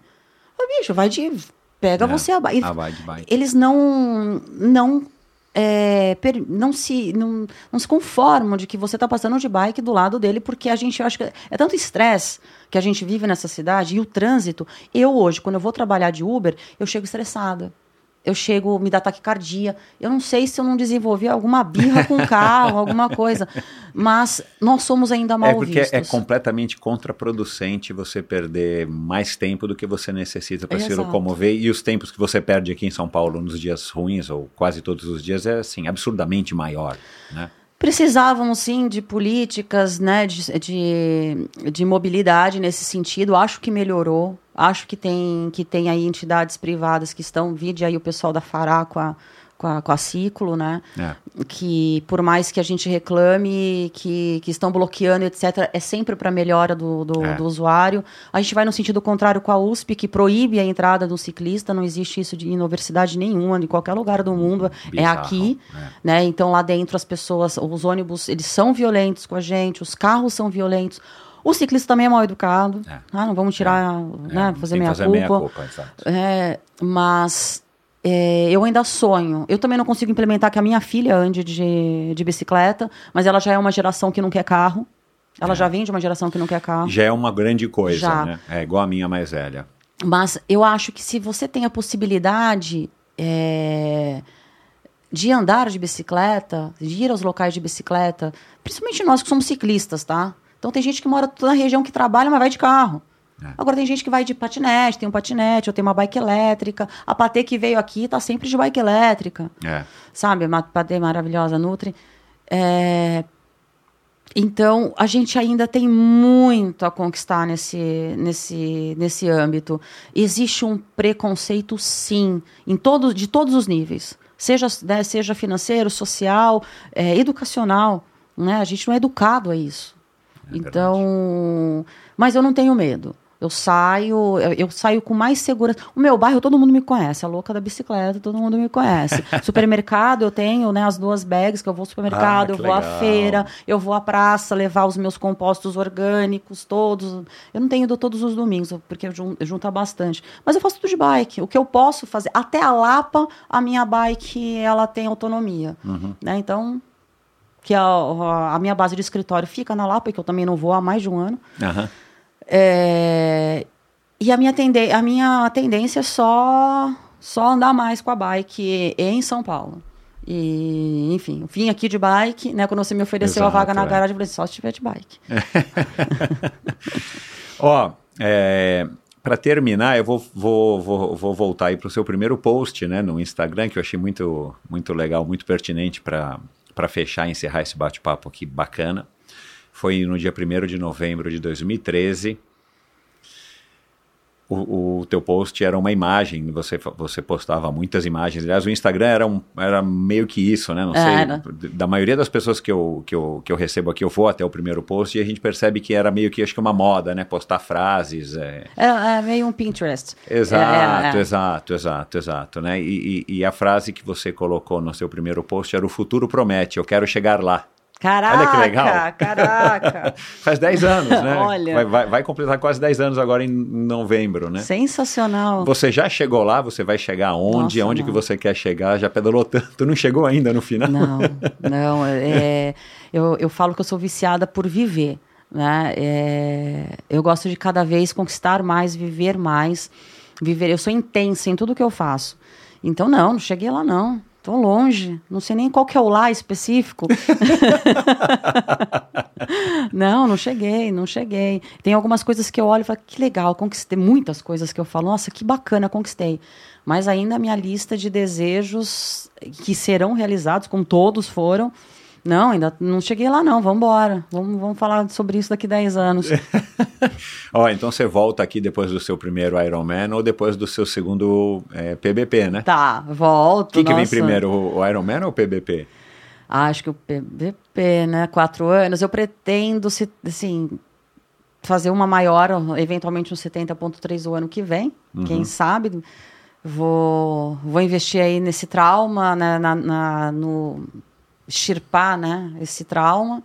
Porque eu não posso, tem algumas coisas que a gente não pode permitir que continue na nossa vida, né? Um deles é essa questão. Então, Legal. Que bom. Olha, adorei. Muito obrigado. Eu gratidão eterna, Michel, que Que delícia. bom, que bom que você gostou, porque eu, eu tava curioso, assim, eu, eu gostei da tua história, ainda vindo da Adriana, eu falei, cara, e, e você tendo participado desse PBP, que claro, é um, a cereja Nosso do bolo hoje, né? Mas eu adorei a conversa, foi um prazer te conhecer, muito obrigado. Obrigada a Saúde, você, né? queridão. Opa, pra nós. E é isso, então, muito obrigado pela sua audiência. Espero que você tenha curtido a história da Jezibel. Eu adorei. Obrigado mais uma vez a Adriana Morrone por ter indicado uma mais uma história incrível, mais uma mulher aí de uma força é, descomunal, uma vontade e essa relação, uma vontade descomunal e com essa é, relação com a bicicleta que eu admiro, que eu também tenho e, e- e- então eu tenho bastante empatia com pessoas que têm essa relação com a bicicleta. Eu não falei aqui da- do Instagram dela, não pedi ao vivo, mas eu vou colocar no post do episódio de hoje lá no endorfinabr.com. Dê um alô para ela, tenho certeza de que ela vai adorar. E se você for mulher ou conhecer uma mulher que queira se inspirar é, com um exemplo como o da Jezibel, não apenas indique esse episódio, mas compartilhe também com essa pessoa o Instagram da Jezibel para que essa mulher entre em contato com a Jezibel para eventualmente trocar ideias e, e pegar experiências, além de tudo isso que a Jezibel compartilhou aqui com a gente. Igor Laguens, Laguens, a gente já, eu já gravei aqui um episódio com ele, você pode ouvir é, o Vinícius Martins, que é um, um, um organizador do Biking Man, que já fez a Transcontinental. Eu achei que ele tivesse feito a, a BBP, PBP, mas ele não fez, disse a Jezibel para mim, mas ele organiza aí os, os randonneurs lá de Mogi.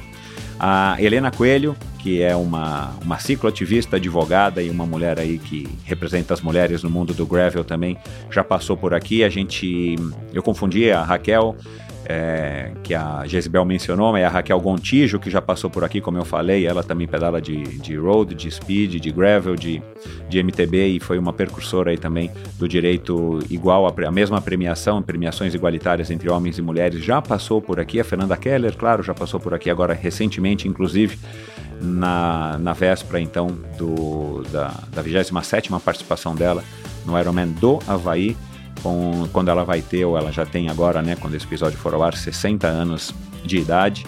E esse e todos os episódios do Endorfina você ouve aqui mesmo, onde você está ouvindo esse, no, seja no agregador de podcasts da sua preferência ou você ouve lá no endorfinabr.com, no meu site, onde agora já tem vídeos do YouTube embedados, onde você também pode assistir a essa conversa. Não se esqueça de seguir o Endorfina no agregador de podcasts da sua escolha, de compartilhar o Endorfina, isso ajuda muito, não somente a ter mais é, audiência, mas a espalhar as mensagens tão legais desses convidados maravilhosos que eu tenho recebido aqui nos últimos seis anos. E siga o Endorfina no Spotify, desculpa, no Instagram, porque aí você vai ver fotos curiosas, você vai ver é, legendas que vão dar aí dicas sobre os feitos dos convidados e você, claro, fica sabendo aí quem é o convidado da semana. Muito obrigado e até a próxima. Um abraço. Oiê, Pamela Oliveira aqui. O Ironman no Havaí já é essa semana e eu já estou aqui nos meus preparativos para disputar mais uma prova histórica na minha vida. E você pode acompanhar todo esse backstage da minha preparação da Jornada Pro através do perfil da Probiótica Oficial no Instagram. Ah, e tem mais. Utilizando o cupom ALMATRI no site da Probiótica, você tem até 20% de desconto nas suas compras e, além disso, parte de todas as vendas através desse cupom serão revertidos para o projeto social ProCiclis. Incrível, não é? E aí, bora torcer comigo nessa reta final? Toda energia conta.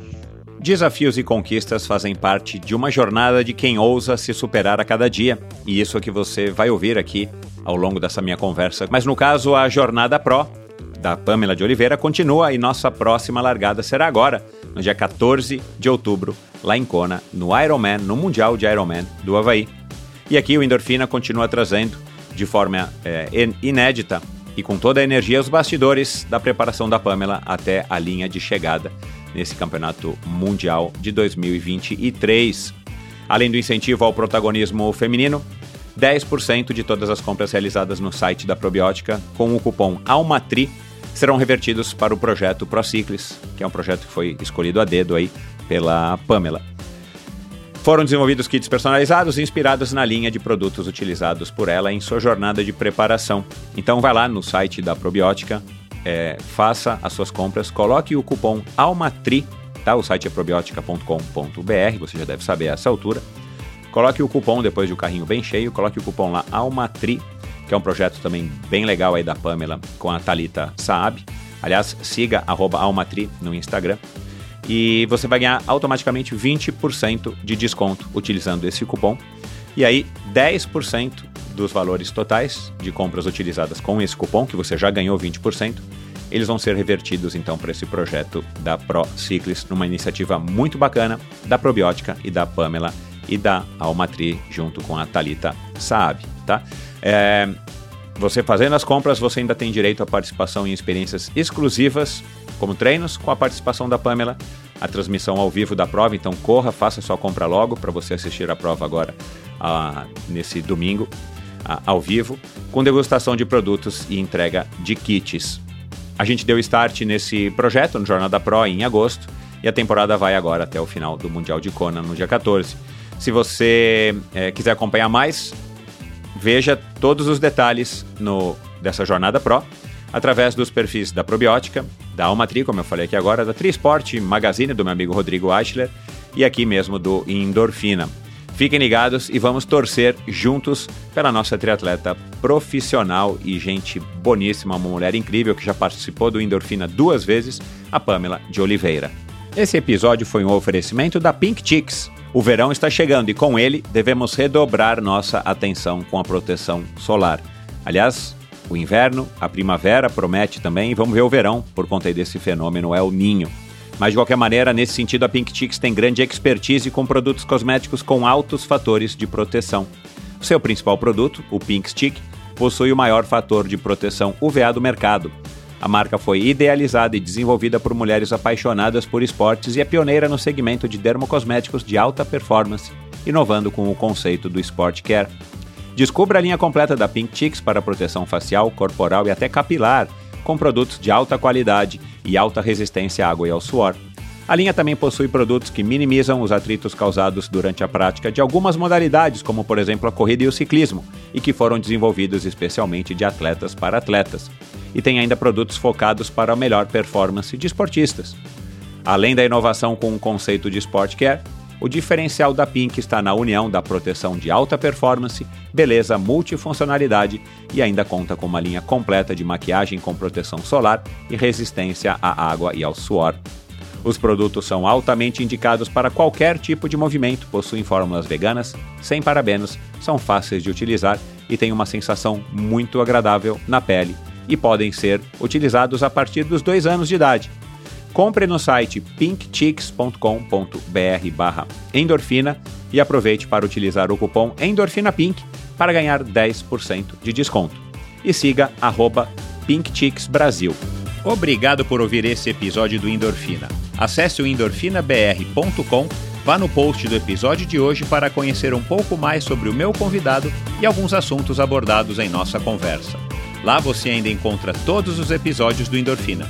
Siga o Endorfina BR no Instagram e confira imagens inéditas e inusitadas dos meus convidados.